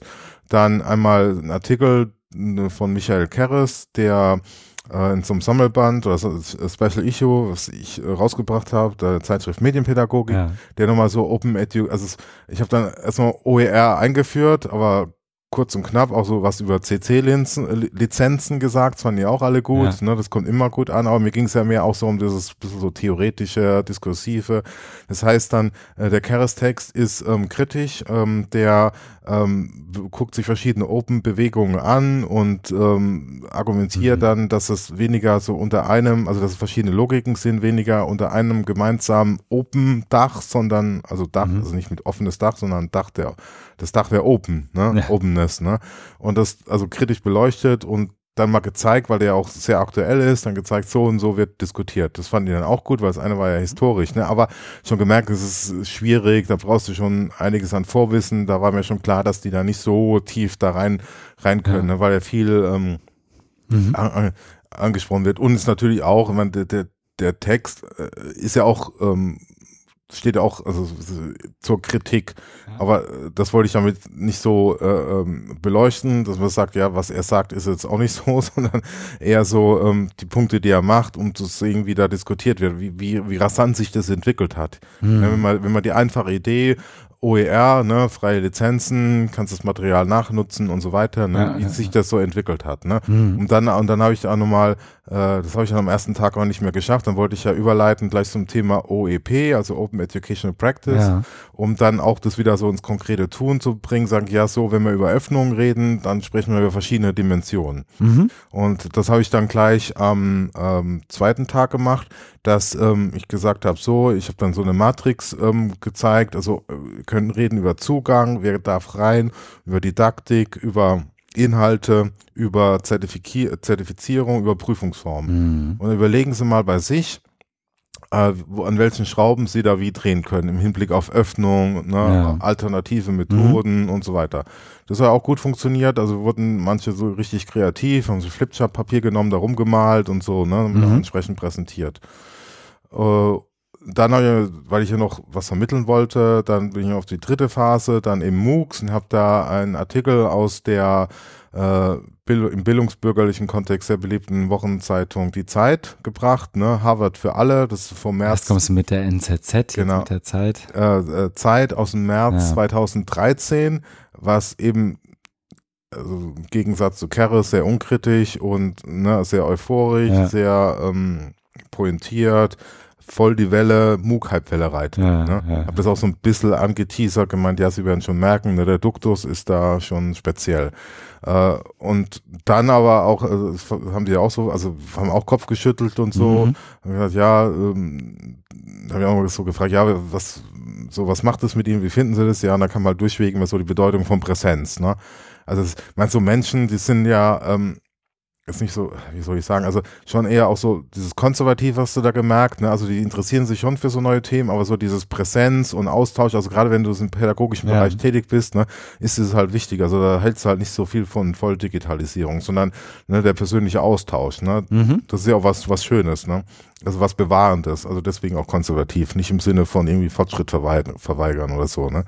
Und das kam halt durchweg äh, raus, aber auch, hast du halt gemerkt, so ja, wir können uns das schon irgendwie vorstellen, aber sie gehen halt von einem anderen Modell aus. Ne? Ja. Also mit Bedeutung der Präsenz. Was man, ne, wenn man den Hintergrund der Leute weiß, dann ist das klar. Ja, ja, ja. Aber dann äh, ist was Interessantes passiert. Ich gesagt, so, jetzt äh, guck doch mal auf MOOC-Plattformen. Äh, Namen davon oder äh, findet ihr ja in dem Text, ne? Da ging es um Harvard, äh, edX und, und, und uh, Coursera und so weiter und guckt doch mal da oder einfach bei Google eingeben, MOOC-Plattform, ne? Haben sie gemacht und ah, was?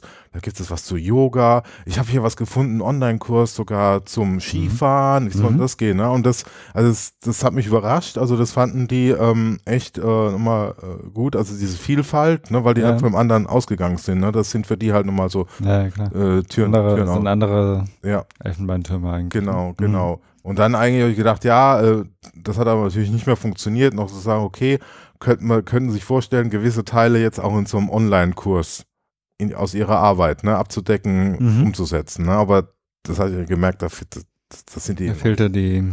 Ja, okay. Ja, aber ähm, was dann schön war, war, ähm, ich habe ja äh, eher das beschränkt, also nicht so viel Inhalte vermittelt und habe dann hinten raus noch Zeit gehabt und habe ja. dann das so ausklingen lassen und dann eine Feedbackrunde gemacht und da kam man nochmal raus, die wollten noch mal wissen zu Qualität. Äh, und da habe ich dann da nochmal Input gemacht, also wie Qualitätssicherung der Wissenschaft äh, funktioniert, ne? ähnlich was du hattest mit diesem Ken FM, ne? wie man, ne? Ja. ne? sowas, ne? Und ja, dann ist das Seminar so smooth. Äh, mit Qualitätssicherung ist das Seminar smooth ausgegangen. Ja, und alle waren glücklich und ja. ich auch. Sehr gut. Ja. Ja, klingt auch gut. Ja. Also ich, und ich habe auch in deinem Blogpost gerade gesehen, äh, dass du es zumindest, wie soll ich sagen, in dieser Struktur ein bisschen angelehnt hast an das, was wir, ich glaube, beim letzten Mal mit von, von Dave Cormier auch hatten. Ja, ne? Also so genau. ein bisschen, was gibt denen was zu lesen Ja. und streicht euch was raus Ja. und so. Das klang auch so ein bisschen so. Ja, du daran, gesagt daran äh, äh, Hm? danke. Ähm, habe ich ja auch im Blogpost geschrieben, da, da habe ich mich inspirieren lassen. Ne? Ja, nee, das war super. Also, Ja, das- nein, das, das hat echt Spaß gemacht, weil, weil, also, die auch dieses einfach Text lesen, ne? das, das Mhm. klingt irgendwie so, äh, was soll das, aber äh, dahinter steckt ja auch so dieses eher konstruktivistische Lernmodell, ne? dass man sich Mhm. ein bisschen selber aneignet ne?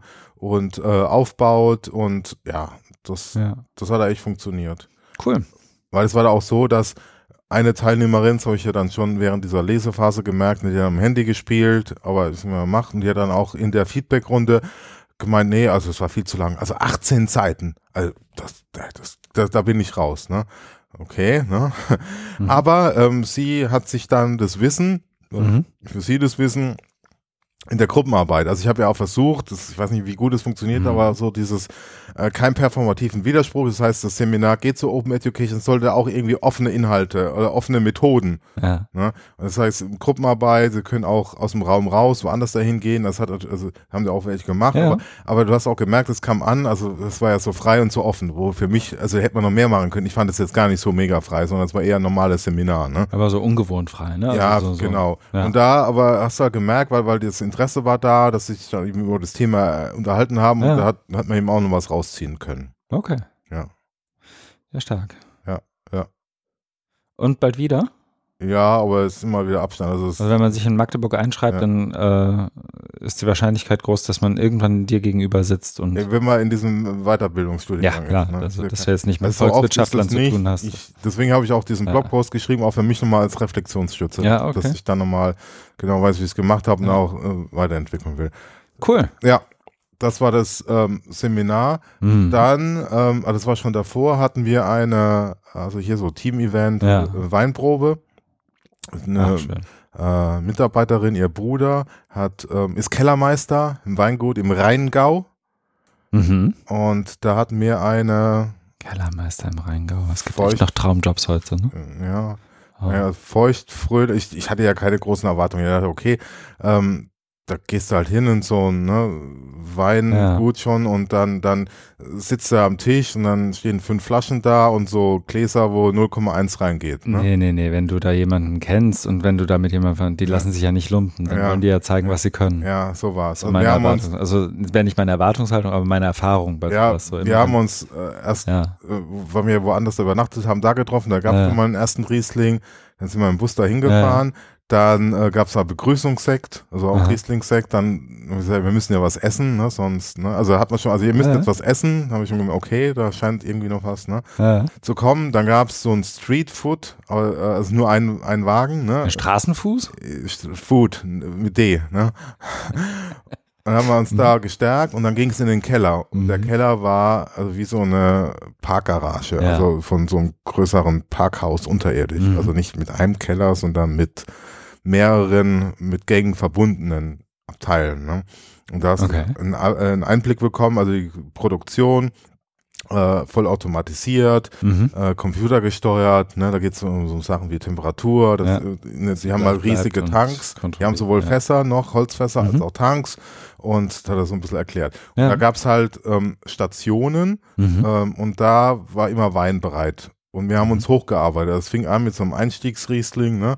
Und hast halt Gläser gekriegt, in die was reingeht und die haben auch nicht wenig reingeschüttet, ne? Und hast du halt getrunken. Macht man das nicht sonst andersrum? Dass man erstmal so ein Nee. bisschen. Genau, das haben wir auch gefragt, sondern Ja. wir haben uns dann von, es gab nur Weißweine. Ja. Äh, ich bin auch irgendwann aus dem mit, mit, Mitzählen nicht mehr mitgekommen. Ne? Aha. Es gab dann eben Grauburgunder, Chardonnay, Cavignon, äh, Sauvignon Blanc Mhm. und dann ging es halt weiter so Auslese, Kabinett, ne? Und dann Ja. war es immer weiter. Und dann sind wir irgendwann aus dem Keller wieder raus, war auch Ja. noch hell. Ne? Ja. Wir waren aber schon ordentlich ne, bedüttelt und sind dann nochmal in, äh, in das ähm, Kälte, also nicht äh, Kälte, ha Kältehalle, also nicht, weil es Ja. da so kalt war, sondern weil gekeltert wurde. Ne? Ja. Da war so ein sehr großer Holztisch, da saßen wir rund, saßen wir alle dran und dann hat der Kellermeister nochmal seine ganz besonderen Schätze geholt. Ne, nochmal so drei, Ja. vier Flaschen auf den Tisch gestellt und Ja. ne, die haben wir dann so rumgegeben und da war dann einer dabei, das war auch eine ganz tolle Flasche, äh, wo er was gemacht hat, also er experimentiert auch viel äh, ungefiltert und also eigentlich so die, die Regel. So Naturwein. Ja, genau. Ja, Ja, ja. sah aus wie Pfirsichlikör, ne? Hat aber, ist jetzt schwer zu beschreiben, aber schon, Schmeckt ganz anders als. hat, genau. Ja. Hat aber nicht geschmeckt wie jetzt irgendwie, ne? Mhm. Also Du denkst, nee, das muss nicht sein. Und ja, dann hat er noch Bier gebracht, weil er gesagt hat, er macht auch Bier hier. Ne? Ja. Wir haben da uns dann irgendwann. Hat er auch Schnaps gemacht? Ja, das, nee, das, Wahrscheinlich noch irgendein so ein Trester. Nee, Okay. wir haben dann geguckt, wann der letzte Bus fährt und dann Mhm. war ihm gemerkt, okay, das ist irgendwie noch eine Stunde Mhm. und dann muss man eine Stunde warten und Mhm. was macht man während des Wartens? Genau. Mhm. Ja. Also es war ein, ein, ein schönes Event, wir haben da Ja. übernachtet. Ähm, es haben, also ich habe mit allen jetzt nochmal hier gesprochen Ja. und alle hatten dann ähnliche, nennt man das, Nachwirkungen oder so, ne? Also körperliche, Kleines Caterchen. ja, ja. Okay. Also du, durchweg, ne? Ja, aber wenn ihr das unter Kolleginnen und Kollegen Ja. könnt, ist das ja auch schön, ne? Ja, ja, ja. Also, was ist schön? Das ist ja irgendwie, Ja. spricht ja auch für den Teamgeist, wenn sich dann jemand. Ja, also es, ist, es, es kam auch wirklich sehr gut an. Es war ja, noch mein Vorgänger, der das hier jahr- jahrelang äh, Mhm. gemacht hat. Äh, der war auch, das hast du ja gemerkt, der war richtig bewegt. Ne? Der irgendwie gemeint, das wäre der, das, das, der beste Ausflug überhaupt gewesen und ich Ah, ja. kenne schon alle. Und dann hat zu mir gesagt, ja, und sie waren ja auch schon bei ganz vielen dabei. Das, Mhm. ne, also hast gemerkt, das ist dem wirklich ein Bedürfnis, weil Ja. jetzt eben dieses familiäre, äh, was du eben gesagt hast, aber auch dann dadurch, dass der Bruder war, ne, das hat halt so, Ja, ja. Das kann, äh, so ein ganz, hat sich halt irgendwie so entwickelt, so einen ganz eigenen Charme gehabt, ne. Ja, Und es war halt nicht viel, es war halt nur, ne, aber äh, da ist halt irgendwie was entstanden, was, was nachhaltig Eindruck gemacht hat. okay. Ja, und ich habe noch auch eine, äh, zwei Einreichungen für die Uri Klove gemacht und ich war, kulturelle Bildung war ich noch, ich war im Museum für Kunst und Gewerbe in Hamburg, direkt Sehr am schön. Hauptbahnhof. Ja. Da gibt's nämlich gerade eine Ausstellung zum Thema Social Design. Äh, Social Design meint ähm, Design für die Gesellschaft, von der Gesellschaft, von Betroffenen für, also äh, Ja. äh, auch für Betroffene, ähm, die sie damit einbeziehen wollen. Also ganz konkretes Beispiel, es gab ähm, was, was so auch aus Schulen, von Schulen gemacht, äh, für Obdachlose einen Wagen, so einen Bollerwagen, den man als Bett umfunktionieren kann, wo du einfach die Seiten äh, Wände okay. ausklappen kannst. Du hast unten ein Fach, wo du Decken und sowas reintun kannst. Ja. Ja. Dann haben die bestimmt auch diese Hostile-Design-Geschichten gezeigt, oder? Um, als Beispiel, kennst du das? Mm, Also Hostile-Design ist, äh, ich, nee, aber ich glaube, ich weiß, worauf Ähm, du. wenn du eine Parkbank siehst Mm, und da passen irgendwie gerade mal so eineinhalb Menschen nebeneinander und dann kommt so, so ein- eine Armlehne oder Ja, sowas, dann kommt ja. wieder für Platz für zwei Menschen, sodass da niemand mehr drauf liegen kann. ja, nee. Oder Brücken über Unterführungen, die irgendwie zugemauert werden, Ja, ja. beziehungsweise ein, eingezäunt werden, damit da Ja, bloß oder, niemand pennen oder will. Musikbeschallung ne, oder so. Ja, genau. Musikbeschallung ist so ein Hamburger Ding oder Beleuchtung, solche Sachen. Ja, Nee, das ist also, Hostile Design. Ja, ja Mhm. hatten sie nicht, sondern eher das ist ein Gegenansatz. Da waren auch dann eben so ähm, Computer, also Fairphone, es gab auch One Laptop, One. Laptop per Child, Ja, äh, Mhm. Wasser auf, ja, fand ich jetzt auch ein bisschen, also es war, wurde sehr, äh, ja, eher unkritisch und ja, ja, ohne, aber, mm, ja. weil da ist auch einiges passiert, ne? Das ist ja von 2005 Mhm. und das hatten sie halt da so mit so einer Infotafel, aber ich glaube, also die, für Art von Publikum war das, äh, ja, so okay. als Intro ist das ja auch was, womit du Ja. ohnehin konfrontiert wirst. Ja, klar. Okay, ja, cool. und dann eben auch Entwicklungshilfe, also so ähm, zur Wasseraufbereitung, Tanks, ne, die dann von Schweizer Ingenieuren für Afrika ne, Mhm. äh, entwickelt wurde, Wasseraufbereitung, Wasserfilterung, Toiletten und so Ja. Sachen. Ja. Okay, spannend. Muss ich mir mal angucken. Vielleicht schaffe ich es da mal noch hin. Weil das, also ich mag Ja. das Museum sehr und Ja, ja. die haben eigentlich immer ganz schöne Ja, fand ich auch. Mhm. Ja, Okay, das war mein das war dein, ähm, dein Ding. Hast du noch einen Link zu der Ausstellung irgendwo? Äh, kann ich Bestimmt, gleich reinschreiben. Ja, mach das mal. ja, ja, ja. Fantastisch. Dann gucke ich mal ins Pad und überlege, was bei uns jetzt als nächstes kommt. Wir reden ja jetzt über das, was wir gelesen haben. Wollen wir das einfach in der Reihenfolge machen, wie es hier drin steht? Einen Ein haben paar wir schon. Sachen haben wir ja schon Genau. abgefrühstückt. Dann fangen wir jetzt mal an mit ähm, Audrey Waters. Die hatten wir jetzt auch schon lange nicht mehr, Genau. weil sie in letzter Zeit ja auch nicht mehr so viel schreibt, was daran Ja. liegt, dass sie ein Buch schreibt. Also sie schreibt viel, aber wahrscheinlich kriegen wir es einfach nur nicht mit. Ähm, deswegen habe ich dann auch wiederum, ich weiß nicht, wie du das machst, aber ich sortiere immer periodisch immer mal wieder mein ähm, Pocket, also mein, mhm. mein, meine Linkliste, mhm. meine Linksammlung von Dingen, die ich lesen möchte, ähm, aus und lese das entweder dann mhm. bei sowas wie einem Flug. Mhm. Oder ich sage, ah nee, keine Ahnung, warum ich mir das mal gebookmarkt habe, das fliegt jetzt raus. Oder ja, meistens ist es eins von beiden. Und ähm, ich bin irgendwie nie dazu gekommen, diesen Beitrag zu lesen. Deswegen ist es hier ein etwas älterer Beitrag von eben Audrey Waters aus dem letzten Jahr, ja, ähm, ja. der aber den äh, fantastischen Titel hat, B.F. Skinner, The Most Important Theorist of the 21st Century. Und ich wollte, wie soll ich sagen, ich, ich bin jetzt schon wieder kurz davor zu sagen, lest den einfach oder liest ja. den einfach viel mehr. Ähm, ich würde ihn aber trotzdem mal versuchen, so ein bisschen zusammenzufassen, wenn mich auch irgendwie, wenn es auch schon wieder eine Woche her ist, dass ich ihn gelesen habe. Ich kann ja gerne auch mal, kann die ja Dinge. unterstützen. Das mach mal gerne. Also, ähm, weil ich habe den ja, bei mir ist noch nicht so lange her, dass ich den gelesen habe. Und ähm, das sind so zwei, also was ich ähm, bei mir hängen blieb, was ja. interessant war, war so in zwei Ebenen, äh, die sie da behandelt. Also einmal ist so ihr, ihr Thema eben Geschichte der Bildungstechnologien, wo das herkommt, also gerade diese Teaching Machine, so heißt ja dann auch das Buch, das dann ja. irgendwann erscheinen ja, wird. Und dann eben mit, dem mit den bekannten Protagonisten, sind ja meistens Männer, also Skinner. Und ähm, das andere, die zweite Ebene ist dann äh, Stichwort digitale Identität. Also er hat mhm. oder es war eine äh, Reflexion ihres Online-Verhaltens oder ihres Verhaltens, sichtbares Verhaltens in der digitalen Welt. Ja.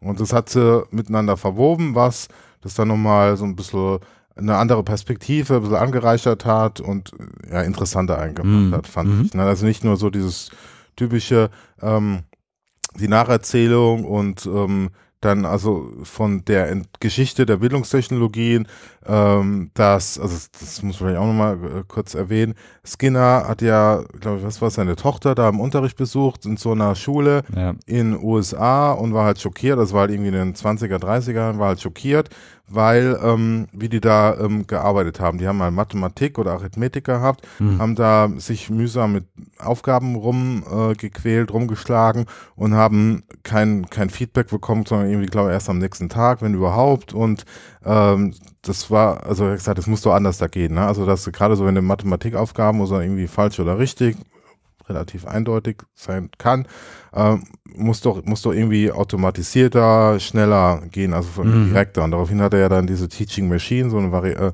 äh, Programm, Automat oder, äh, entwickelt, um eben äh, unmittelbares Feedback zu geben, weil mhm. das ist ja so diese Theorie dahinter ist ja dieser Behaviorismus, wo es darum geht, du kannst ähm, Verhalten verstärken, ähm, also darauf Verhalten formen äh, aber nur so unmittelbar. Ne? Also du zeigst es ein, ein Verhalten und ich sage, nee, also jetzt guck mich mal bitte an, Christian. Das kann, das kann nicht sein, dass du hier dauernd in deinen Laptop reinguckst. Ich möchte, dass ich du spiele Browser-Spiele, während Markus redet. Ich möchte, dass du mich anguckst. Ne? Ja. Dann hörst du das und du hast halt sofort den Link zu deinem Verhalten, weil ne, du merkst es ja. Ne? Und dann kann ich und dann, wenn ich das oft genug mache ähm, und immer sage, so, jetzt guck mich aber mal an, wenn ich mit dir rede, mhm. ne, dann machst du das auch. Ne? Und da, dann hast du halt so dieses, ähm, was dann immer so kritisiert wird, einfach ähm, das, das nur observierbare, beobachtbare Verhalten. Ne? Ich, ich weiß ja jetzt nicht, weil ähm, wenn ich jetzt nur sehe, du guckst mich an, denke ich ja, du bist unaufmerksam, ne, du bist gelangweilt, dich interessiert nicht, was ich rede, ne? Aber äh, wenn ich mir mehr Mühe machen und versuchen, dich hinein, mich hineinzuziehen, ja, vielleicht ist er ja multitaskingfähig, vielleicht interessiert er sich ja doch und ist er nicht. Äh, macht sich da äh, nebenbei Notizen oder überspielt ja. seine Müdigkeit, oder, ne? aber gibt ja andere Gründe, wo ich, wo ich eben nicht nur von dem Verhalten ausgehe. Ne? Mhm. Aber das, genau das wird ja bei Behaviorismus gemacht, dass dein Verstand, deine Gedanken, die Blackbox sind, die wird abgeschlossen. Ne?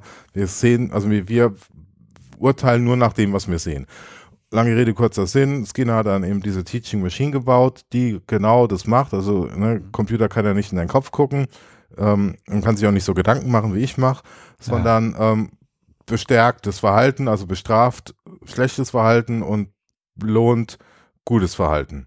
Ja, und dann hat sie ja nochmal drin, also dass eben Skinner dann viel oder andere eben auch Thornteig mit Tieren experimentiert haben, um dann geschafft haben, dass Ratten dann äh, irgendwie Klavier spielen oder, ne, oder, ja, also, ne, dieses, dieses Trainieren, ne.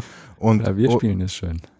Und äh, das, ähm, sagt sie ja dann, findet sich heute alles wieder. Ne? Da gibt es dann so eine Diskrepanz, dass man eigentlich sagt, nee, Behaviorismus, geh weg. Das ist ja eine total anachronistische mhm. Methode. Mhm. Ne? Wir haben ja jetzt hier Kognitivismus. Ähm, wir nehmen ja wahr oder wir gucken auch rein, was die Menschen im Kopf, was da vor sich geht. Wir haben ja lernpsychologische Modelle neueren Datums. Aber trotzdem, diese ganzen äh, Systeme, die wir jetzt haben, also Stichwort am Personalized Learning, arbeiten ja genau nach diesem behavioristischen Konditionierungsprinzip. Und ähm, siehst du, all das ne, wollte ich ja, gerade sagen. Ja. Aber dann kamst du. Ja, ja. Und äh, diese zweite Ebene nochmal mhm. ist dann so, dieses Mal also reflektieren, welche Spuren hinterlasse ich im mhm. Netz und ne, also das ist auch mhm. der Link, welche Rückschlüsse kann man dann auf mich äh, ziehen, ne, deswegen löscht sie dann irgendwie alle Tweets, die älter ja. als irgendwie 24 Stunden oder, oder eine nee, Woche. sie macht es, glaube ich, monatsweise. Monatsweise mhm. sind, löscht sie dann, ne? Mhm. Findet aber äh, dann auch noch so einen Punkt drin gehabt, dass er das irgendwie auch weiß, dass das Stichwort Archiv, weil er sich auch jetzt viel mit Archiven beschäftigt hat, um da die alten Sachen von Skinner nachzulesen und auch großer Fan wie ich von Museen ist. Und ähm, das kann man nämlich auch nochmal, weil ich habe, ne, wo ich mhm. da im mhm. Hamburger Museum war, ne, also diese, diese alten, also die, du kriegst halt einen anderen Zugang zu, zu Geschichte, wenn du die Artefakten siehst. Ja. Ne? Das sind, sind halt nicht nur, und den Punkt macht sie auch immer, das sind nicht nur Tonscherben und alte Vasen, sondern da ist ja eine Geschichte mit drin. Ne? Mhm. Warum, warum sieht die Vase so aus, welche Motive sind da drauf und so weiter. Ja. Mhm. Ich habe gerade, während du erzählt hast, ja. natürlich auch mal noch so durch den Artikel gescrollt, um mich zu erinnern, was ich daran gut fand. Ich fand gut, weil, wie soll ich sagen, sie, ähm, oder andersrum, ich fand all das gut, was du gerade mhm. gesagt hast. Und würde nur noch eine Sache ergänzen, die sie auch am Ende nochmal hervorhebt, weil alles, was du mhm. gerade gesagt hast, kann man jetzt auch sozusagen nehmen und aus so einer, wie soll ich sagen, aus so einer spitzerschen Sicht der Dinge kann man jetzt sagen, aber die Technologie ist doch jetzt, die, die macht ja süchtig, das ja. ist ja jetzt alles, ne? Guck ja, mal, ja. siehst du doch, das sind alles Skinner und, und Teaching Machines, die äh, lassen dich doch nur noch klicken und hacken und jetzt, ne, und jetzt, jetzt sind, jetzt gucken alle nur noch auf ihre Smartphones und die Welt geht den Bach runter. Und sie hat nur einen Absatz drin, ich glaube zwei Sätze, mehr Sätze, aber vier Zeilen. I'm on the record elsewhere arguing this framing technology is addictive, has its problems. Ja. Und das ist nur ein Link, den ich nochmal kurz bauen möchte, ja, ähm, damit sozusagen dieser, damit sozusagen, dass das auch da sozusagen das Spektrum wiedergegeben ist im, im weitesten Sinne. Ich meine, es ist nicht unser Job, irgendwie mhm. möglichst akkurat und journalistisch mhm. irgendwie das ganze Spektrum irgendwie ab so einem mhm. bestimmten Ding vorzubauen. Ich finde das hier nur interessant und wichtig, ja, weil man ja auch oft den Fehler macht, Audrey Waters so, so ein äh, Technologiehass, so, so mhm. fast schon, also so mhm. die, die dümpfesten der Diskursteilnehmer, das sind ja meistens Typen, ähm, werfen eher so, so ein spitzersches, so einen spitzerschen Instinkt vor. Ja, das, das, ist ja, das ist natürlich Quatsch. Das ist ja total absurd. Eben. Aber ähm, und nur um das sozusagen auch nochmal zu betonen, würde ich nochmal explizit auf diesen Link hinweisen, ja. den ich auch gerne nochmal separat in die Show Ja, ja, finde ich gut, weil äh, das, das ist ja ein vollkommen anderes Thema, ja. was sie hier macht, aber genau diesen Link zu machen ist, ist wichtig. Ne? Wobei ja sozusagen, dass das, wie soll ich sagen, das Süchtigmachen von äh, Technologie, also die Argumentation ja. davon, ist ja hat ja die zunächst mal eine ähnliche Grundlage. Ne? Hat ja. ja diese Idee Skinner-Konditionierung ja durchaus irgendwie als ja. argumentative Grundlage. Ja. Deswegen ist es, glaube ich, wichtig dann zu sagen, wir argumentieren so, aber wir landen nicht da, dass man das alles verbieten sollte und irgendwie mit der Dampfwalze drüber fahren soll. Ja, wobei ich nicht denke, dass bei Skinner dieses Addictive so eine Rolle gespielt hat, sondern ihm ging es ja, also wenn du mal die Ursprungs, ne, wo er seine Tochter gesehen hat, ihm ging es ja einfach darum, dieses pädagogische, ne, ingenieursmäßig zu ja. optimieren. Ne? Man, das, das, das ist ja so Silicon Valley Ding, Denken, ne? Oder wo Morosow ja. immer kommt, Solutionism, ne? Wir viele Prozesse, ne, ist auch mit, mit, mit Blockchain, ne, viele Prozesse können wir einfach viel, viel effizienter machen, ne? Cut out the middleman, ne, mhm. ne, direkt Kontakt, äh, Austausch, ne, ist doch viel besser als über so eine Bank, mhm. ne? Und, und wie soll es gehen hier mit, mit einem Lehrer, einer Lehrerin von der ganzen Klasse, äh, das kann doch, ne, dann hast du immer Teach to the Middle, also dass du, ne, Normalverteilung und wer links und rechts ist, ne, fliegt eh raus, ne, und so hast dann jeder, jedes Kind hat dann so seinen eigenen mhm. Teacher über die Teaching Machine.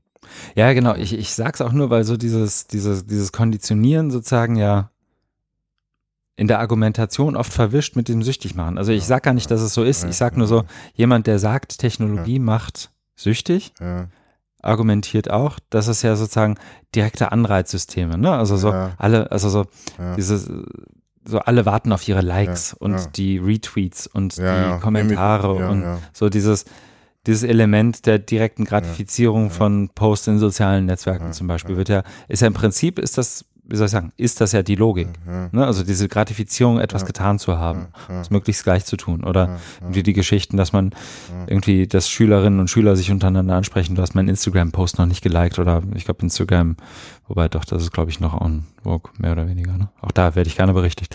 Aber also, dass, dass das sozusagen die Grundlage sei und deswegen, dass ja alles doof sei, das ist, glaube ich, nicht, ähm, ist, das stimmt. Wäre mir nochmal wichtig, das nur kurz reinzurufen. Ja, ja, ja. ja. Okay. Dann würde ich fast sagen, ja. haben wir den Artikel wunderschön zusammengefasst. Also ja. du vielmehr. Ja, ja. Ne?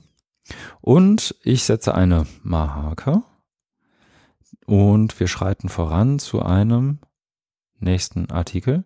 Ich habe jetzt schon, ich weiß nicht, ob du das bemerkt hast bei deinen Ausführungen, ja. den NZZ-Artikel, den wir besprechen wollten, ja. habe ich jetzt schon hochgezogen zu äh, den Sachen, die ich so gemacht habe, damit das sozusagen in den Republika-Blog kommt. Ja, der nächste kann ja da auch hoch. Ne? der nächste kann da eigentlich auch hoch. Ja. Ich habe überlegt, wie, äh, genau, wie, wie wir den so, so, so, also ja, genau.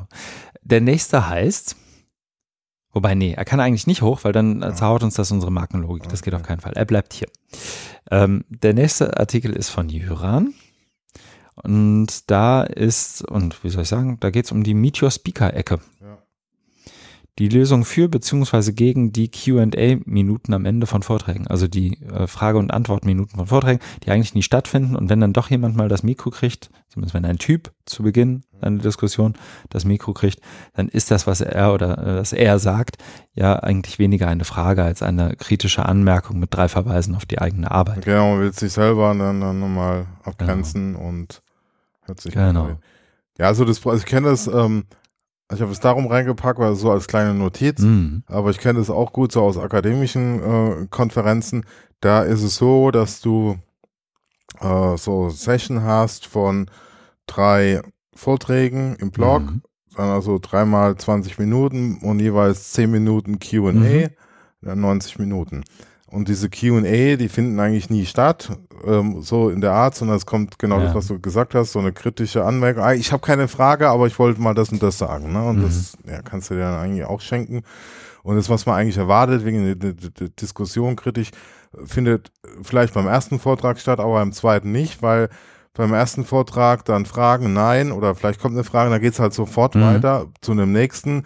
Die versuchen die ja, die versuchen die ja schon irgendwie ähm, thematisch zusammenzupacken, klappt auch nicht immer. Das heißt, du hast jetzt der zweite Vortrag zu einem Thema, wo du ne, dich wieder neu reindenken und na, was ist das jetzt eigentlich und dann auch wieder diese, also total ja. durch, durchgetaktet und man, man, man verschinkt sich oder dann ist auch sowas wie, die Leute haben 100 PowerPoint für 20 Minuten, wo du denkst, das kann überhaupt nicht funktionieren, da wird am Schluss, ne, wird so viel, äh, wird so schnell gesprochen, ne, das fällt Wichtiges runter. Also auch wieder hier lange Rede, kurzer Sinn, äh, das auszugliedern äh, in extra äh, gerade überlegt, ob wir überhaupt Raum. schon gesagt haben, was, was die Meet Your Speaker Ecke ist. Ja, Aber sie ergibt sich, glaube ich, gerade aus deiner Erzählung. Genau. Genau, also Meet Your Speaker würde dann heißen, ja. dass ähm, es nur Vorträge gibt und nach dem Vortrag oder nach einer Session, also äh, so kenne ich es von wissenschaftlich-akademischen ja. Veranstaltungen, da gab es auch Meet Your Speaker mal für Keynotes, da haben die so einen extra Raum mhm. gehabt, wo ähm, der oder die Keynote-Vortragende gewartet hat, da war, ansprechbar Mhm. ist. Ne? Und dass du so, äh, also es nimmt dann diesen, naja, so nicht Druck, aber so dieses, diese besondere Situation. Es ist Man ein, muss ja auch in dem Moment eine Frage stellen. ne? Und Genau, wenn du und- fünf Sekunden zu lange wartest, dann sagt der Ja. Moderator aus so einer okay, danke. Ungeduld, ah, Ja. doch nicht. Na, Ja. dann können wir ja gleich weitermachen und unser Programm retten. Ja, oder Also so, man, wenn man Fragen stellt, Genau. muss man auch eine Geduld mitbringen, auf eine Frage zu warten. Also ich finde das, das, das ist alles suboptimal.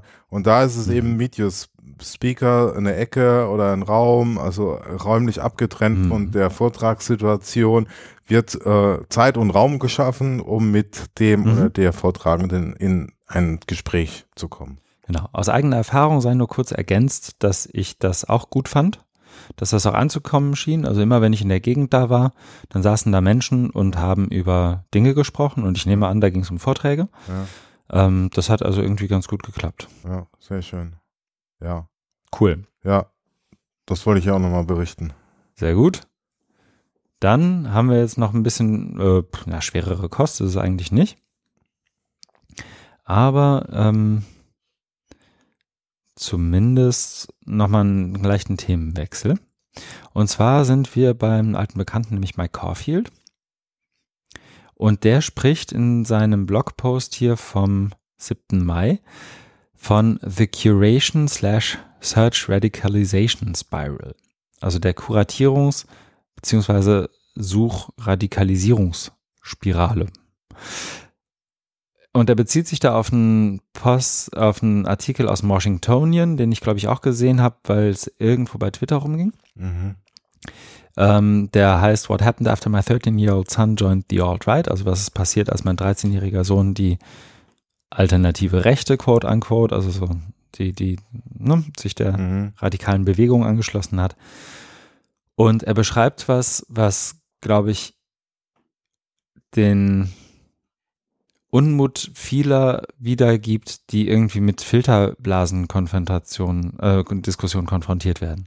Ne, Also dieser Idee, dass Menschen in einer Filterblase sind und sich da nur selbst gegenseitig bestätigen in diesen Netzwerken. Äh, was nicht heißt, dass er abstreitet, dass es diese Filterblase gibt, sondern dass sozusagen diese Filterblase nicht zur Radikalisierung beiträgt, sondern letztendlich ähm, da noch ein anderer Mechanismus dahinter liegt.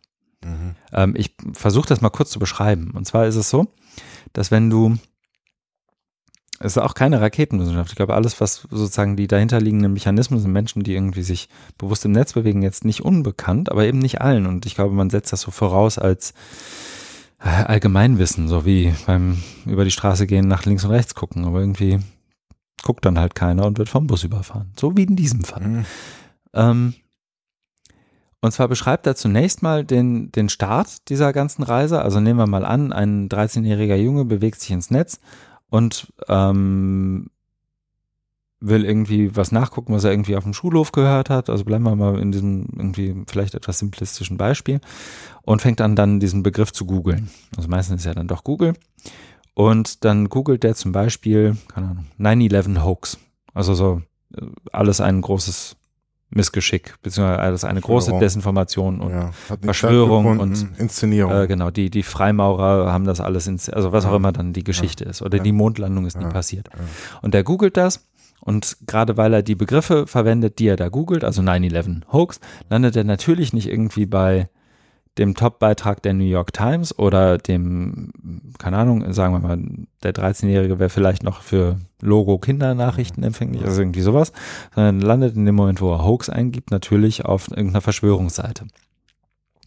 Dann findet er da drin wieder Begriffe. Das ist das, was Mike Caulfield, also das nennt Mike Caulfield gerade den Start von Biased Curation, also Mhm. zu verstehen, wie Kuratierung im Netz funktioniert und dass sie auch anhand von Schlüsselbegriffen funktioniert. Mhm. Ähm, und nicht nur dadurch, dass ich irgendwie, so wie wir Kuratierung, glaube ich, ganz klassisch noch verstehen, so, da sind fünf Beiträge, fünf Artefakte sind nebeneinander gehangen oder im Netz nebeneinander dargestellt und das ist eine Kuratierung, sondern Kuratierung kann ja auch sein, ein bestimmter Begriff wird verwendet und dann wird danach gesucht und das Ergebnis davon ist kuratiert. Ne? Also die Google-Suche ist ja nichts anderes als eine Kuratierung von Inhalten auf ein bestimmtes Begriffs, ein Begriff, Begriffstrigger. Ja, aus Semantik.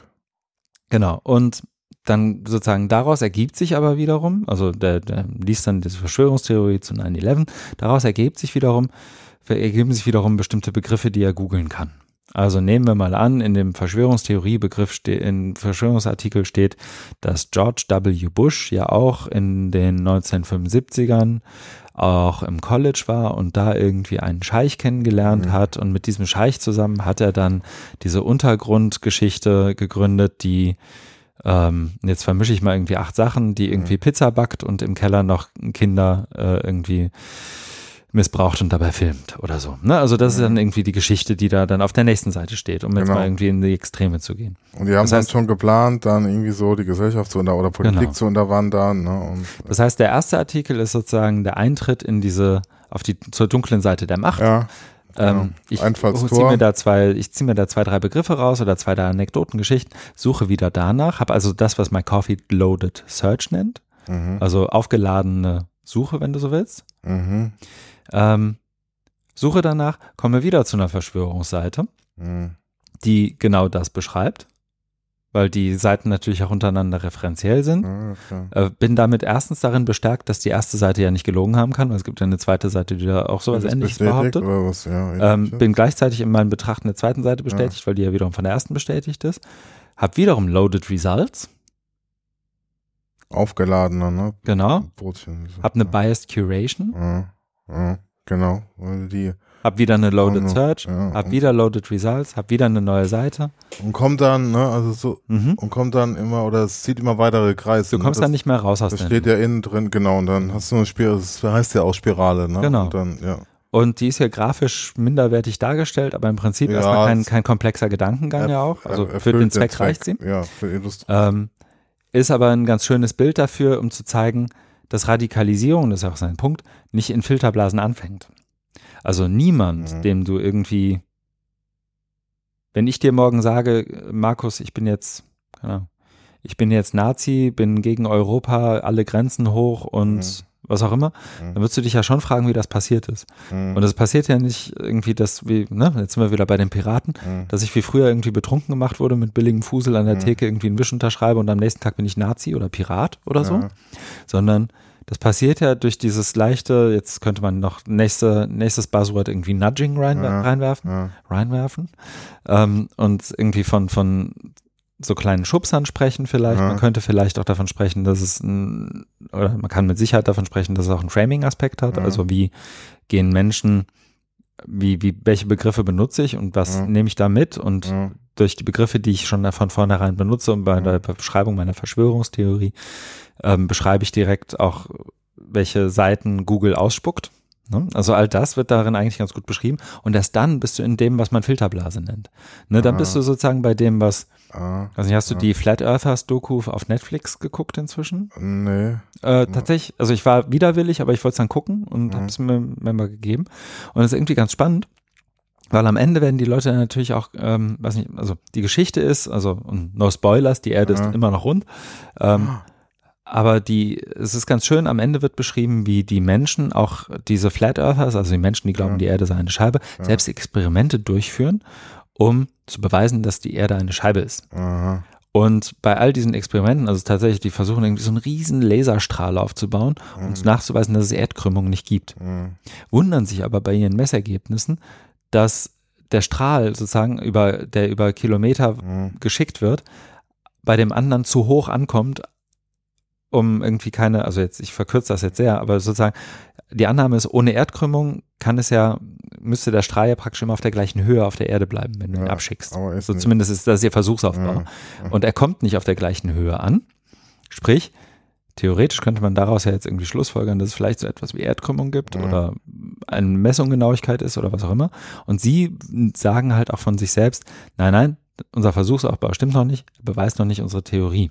Mhm. Sprich, Mhm. ähm, da, da werden dann im zweiten Schritt, also der Reporter fragt dann auch so ganz gewieft nach und Mhm. fragt so, was wäre denn, wenn ihr das jetzt rausfinden würdet? Also so einzelne Personen, was wäre denn, wenn du jetzt wirklich überzeugt wärst, dass man dass, dass die Erde doch rund ist. Ja. Und dann sind die halt wirklich auch sozusagen, die stellen sich das kurz vor und sind geschockt, weil ihr komplettes soziales System, Ja, ihre das Struktur. Beliefsystem, das Wertesystem bricht Aber, zusammen. aber nicht nur das, nicht nur das, sondern Mhm. viel schlimmer, auch jedes Art von sozial, jede Art von sozialem Gefüge. Also das ist ja Mhm. praktisch deren Familie, sind ja jetzt Mhm. diese Flat Earthers, Mhm. weil du hast dich ja an Weihnachten und Thanksgiving und wann auch immer Mhm. mit allen anderen schon zerstritten, weil du hast natürlich, warst du irgendwie der der genau gesagt hat, die behauptet. Erde ist flach, Ja, ihr, ja, ja. ihr seid nur alle, ähm, Ja. ihr seid nur alle nicht clever genug, es zu verstehen. Ja. Und damit kommst du halt bei deiner Familie nicht so gut an, deswegen Ja. brichst du den Kontakt ab, deswegen Ja, sprichst so- du irgendwann nur noch mit Flat Earthers, es gibt Datingportale. Ja. Und das ist sozusagen das, das ist dann diese Filterblase, von der immer wieder beschrieben wird. Ja, aber der Einstieg ist viel breiter. Ne? Und es wird auch Genau. nicht, um nur auf dein Nazi-Beispiel nochmal einzugehen, es wird dann nicht so, wenn ich richtig verstanden habe, dann sein, dass wenn ähm, du sagst, also ich habe jetzt nochmal nach, oder Mhm. äh, du willst also neue radikale Position haben und Ja. ich fragen, warum? Und ja, ich habe jetzt bei KenFM nachgelesen. Ja, genau. Ich habe jetzt meine Nachrichten, also ich habe jetzt mal das ausprobiert, ähm, einen Monat nur KenFM und sehe die Dinge jetzt anders da. Ne, das wäre dann Ja. nicht aus, weil von KenFM, also du müsstest ja noch weitere Quellen, dann wird es ja noch weitergehen. Das sind ja Leute, die dann nur da erstmal drauf hängen bleiben. Genau, in unserem Wertesystem, oder in unserer, wie soll ich sagen, meine Hoffnung wäre, dass wenn ich dir mit einer KenFM-Ressource komme, dass du mich fragst, hast du vielleicht auch mal da geguckt Ja. oder schau doch mal hier oder Ja. hm, hm, hm, um was geht's dir denn genau? So, so wenn wäre den Anfängen mäßig, so dass man, Ja. dass du mich dann irgendwie, dass du versuchst da meinen, meinen meine Diskurslandschaft etwas zu erweitern.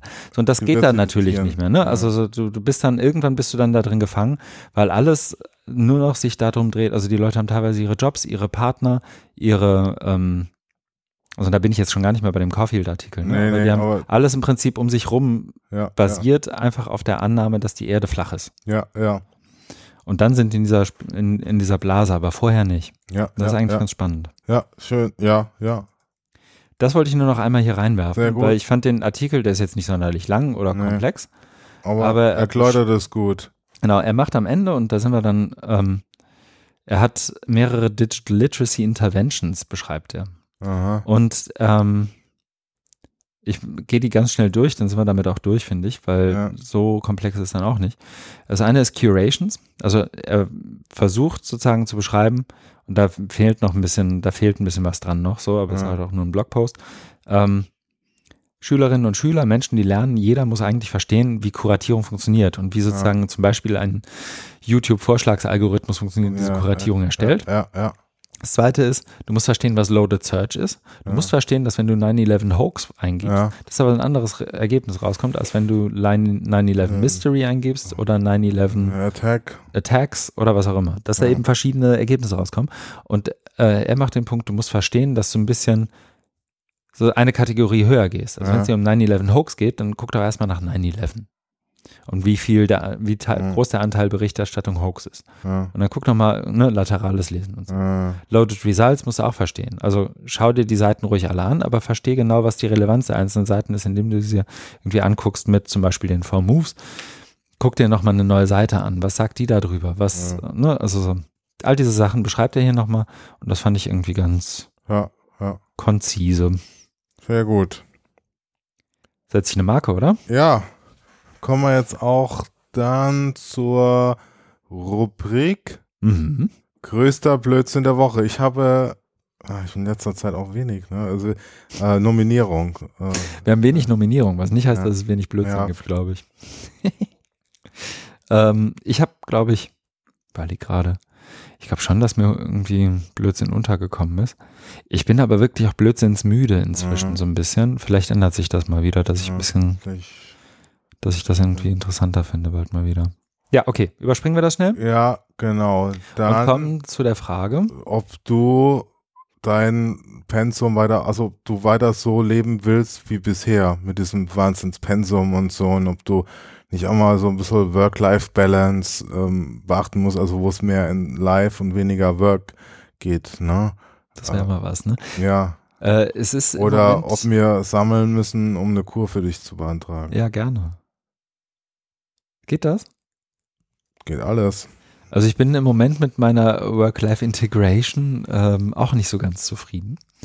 Aber ich arbeite dran.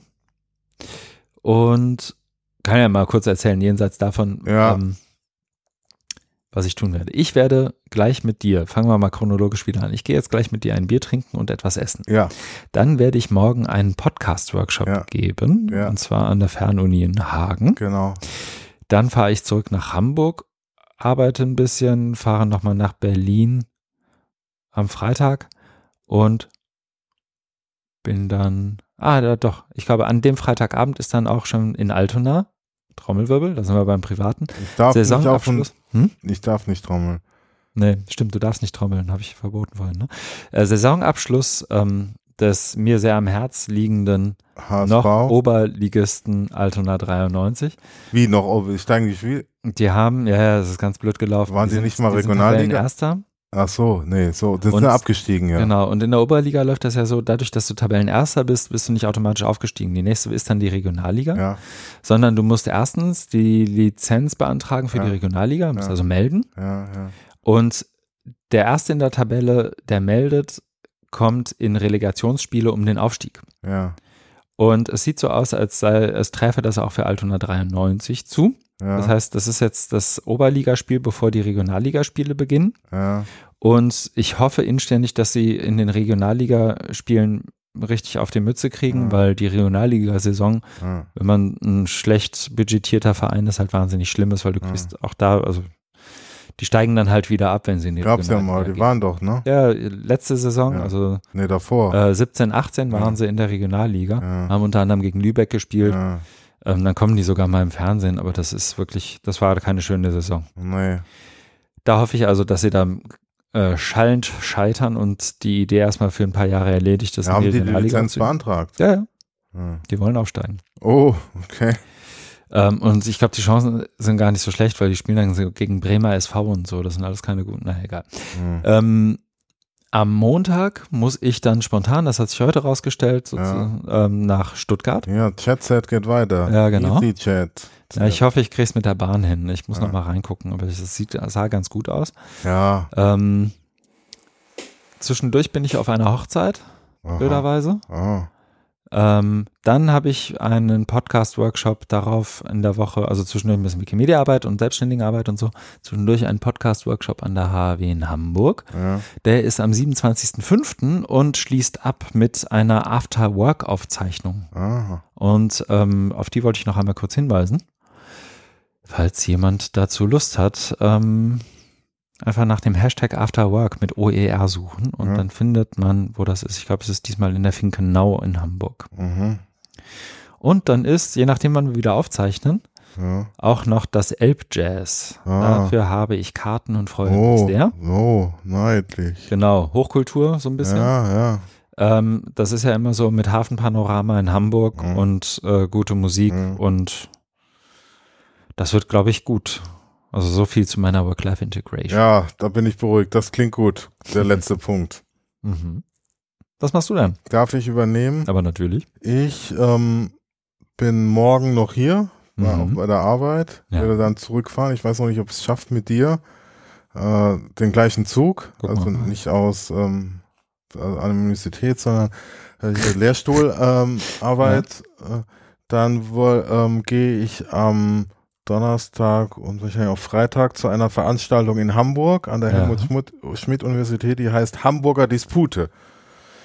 Das, Oh, das soll ja. im Kontext ähm, Philosophie oder Bildungsphilosophie. Ich bin ja da, äh, ich bin ja in der Deutschen Gesellschaft für Erziehungswissenschaft aktiv oder Mitglied. Dann gibt es verschiedene Untergruppen. Eine Ja. ist auch so Bildungsphilosophie und in dem Dunstkreis ist mir irgendwann mal ähm, diese Einladung, Veranstaltung über den Weg gelaufen, habe ich mich mal angemeldet. Ähm, da wird eben, also es geht irgendwie auch so um Zukunft oder äh, Themen für die Bildungsphilosophie. Das ist ja auch so, mit dem ich mich beschäftige. Also Mhm. auch um da einfach mal zu gucken, wie wir da, wie wir da diskutiert. Und ähm, da kommen auch so ein paar Bekannte aus der Szene. Äh, und also es klassisches Format, also es ist nicht mit Barcamp oder so, sondern einfach nur Vorträge und Diskussionen, aber dann so einfach mich mal blicken lassen, so das aufschnappen, gucken, wie, wie, also wie diskutiert wird, wie so Vorträge aufgebaut werden. Mhm. Ja, dann mh, fahre ich nach Bonn am Sonntagabend, weil am Montag schon äh, eine Veranstaltung ist, geht gleich Montag los, ein sogenanntes Vernetzungstreffen. Ja. Das ist im Kontext von Projekten, die vom BMBF gefördert werden und die ähm, rufen da immer auf, äh, also wollen alle Projekte zusammenbringen, dass man sich mal untereinander kennt aus ja. Förderlinien. Ne? Es gab, mhm. also als nur einem OER-Projekt tätig war, gab es immer die E-Qualification. Ja. Wir haben immer E-Qual, E-Qual genannt, ne? nach Berlin. Da mussten auch alle hin, genau. die gefördert wurden. Da gab eine Projektlupe ja, und, ja. und, so. Und jetzt ist es aber in Bonn im World mhm. Congress Center ja. und dann ist ähm, Dienstag, Mittwoch ist noch ein äh, Zukunftskongress. Ja. Da werde ich aber, glaube ich, nur Dienstag teilnehmen. Aber wir haben gesagt, ja, wenn man schon mal da ist, kann man das auch machen. Also okay. ist dann wieder was ganz anderes wie diese Hamburger Dispute, aber ja. Okay. Äh, Freit aufgerichtet. Und dann am Freitag äh, habe ich äh, 25 Jahre Feierabitur. Oh. An meinem Gymnasium. Im alten. 25 Jahre Abitur. Ja, darauf. Du hast mit 10 Abitur gemacht. Ja, ja, danke. Ja genau. Ja, ja, ich war äh, ein paar Klassen übersprungen. Ja. ja, also das ist dann meine Work-Life-Balance. Stark. Ja. Ja, dann. Danken wir sehr fürs Zuhören. Schön, so dass es. du hier bist. Und du bist ja auch morgen uns, uns plagt jetzt der Hunger und auch der Lust auf ein Bier. Genau. Ähm, ich sag's nochmal explizit, aber ich glaube, das schwingt eh immer mit. Und wer bis jetzt hört, hat da wahrscheinlich auch kein Problem mit uns Feedback zu geben. Aber bitte, bitte Feedback geben. Ja. Ähm, gerne bei Twitter mit dem Hashtag FOE Podcast oder auf unserer Webseite feierabendbier-open-education.de ist jeweils die aktuelle Episode zu finden. Vielen Dank fürs Zuhören und bis, bis bald. bald.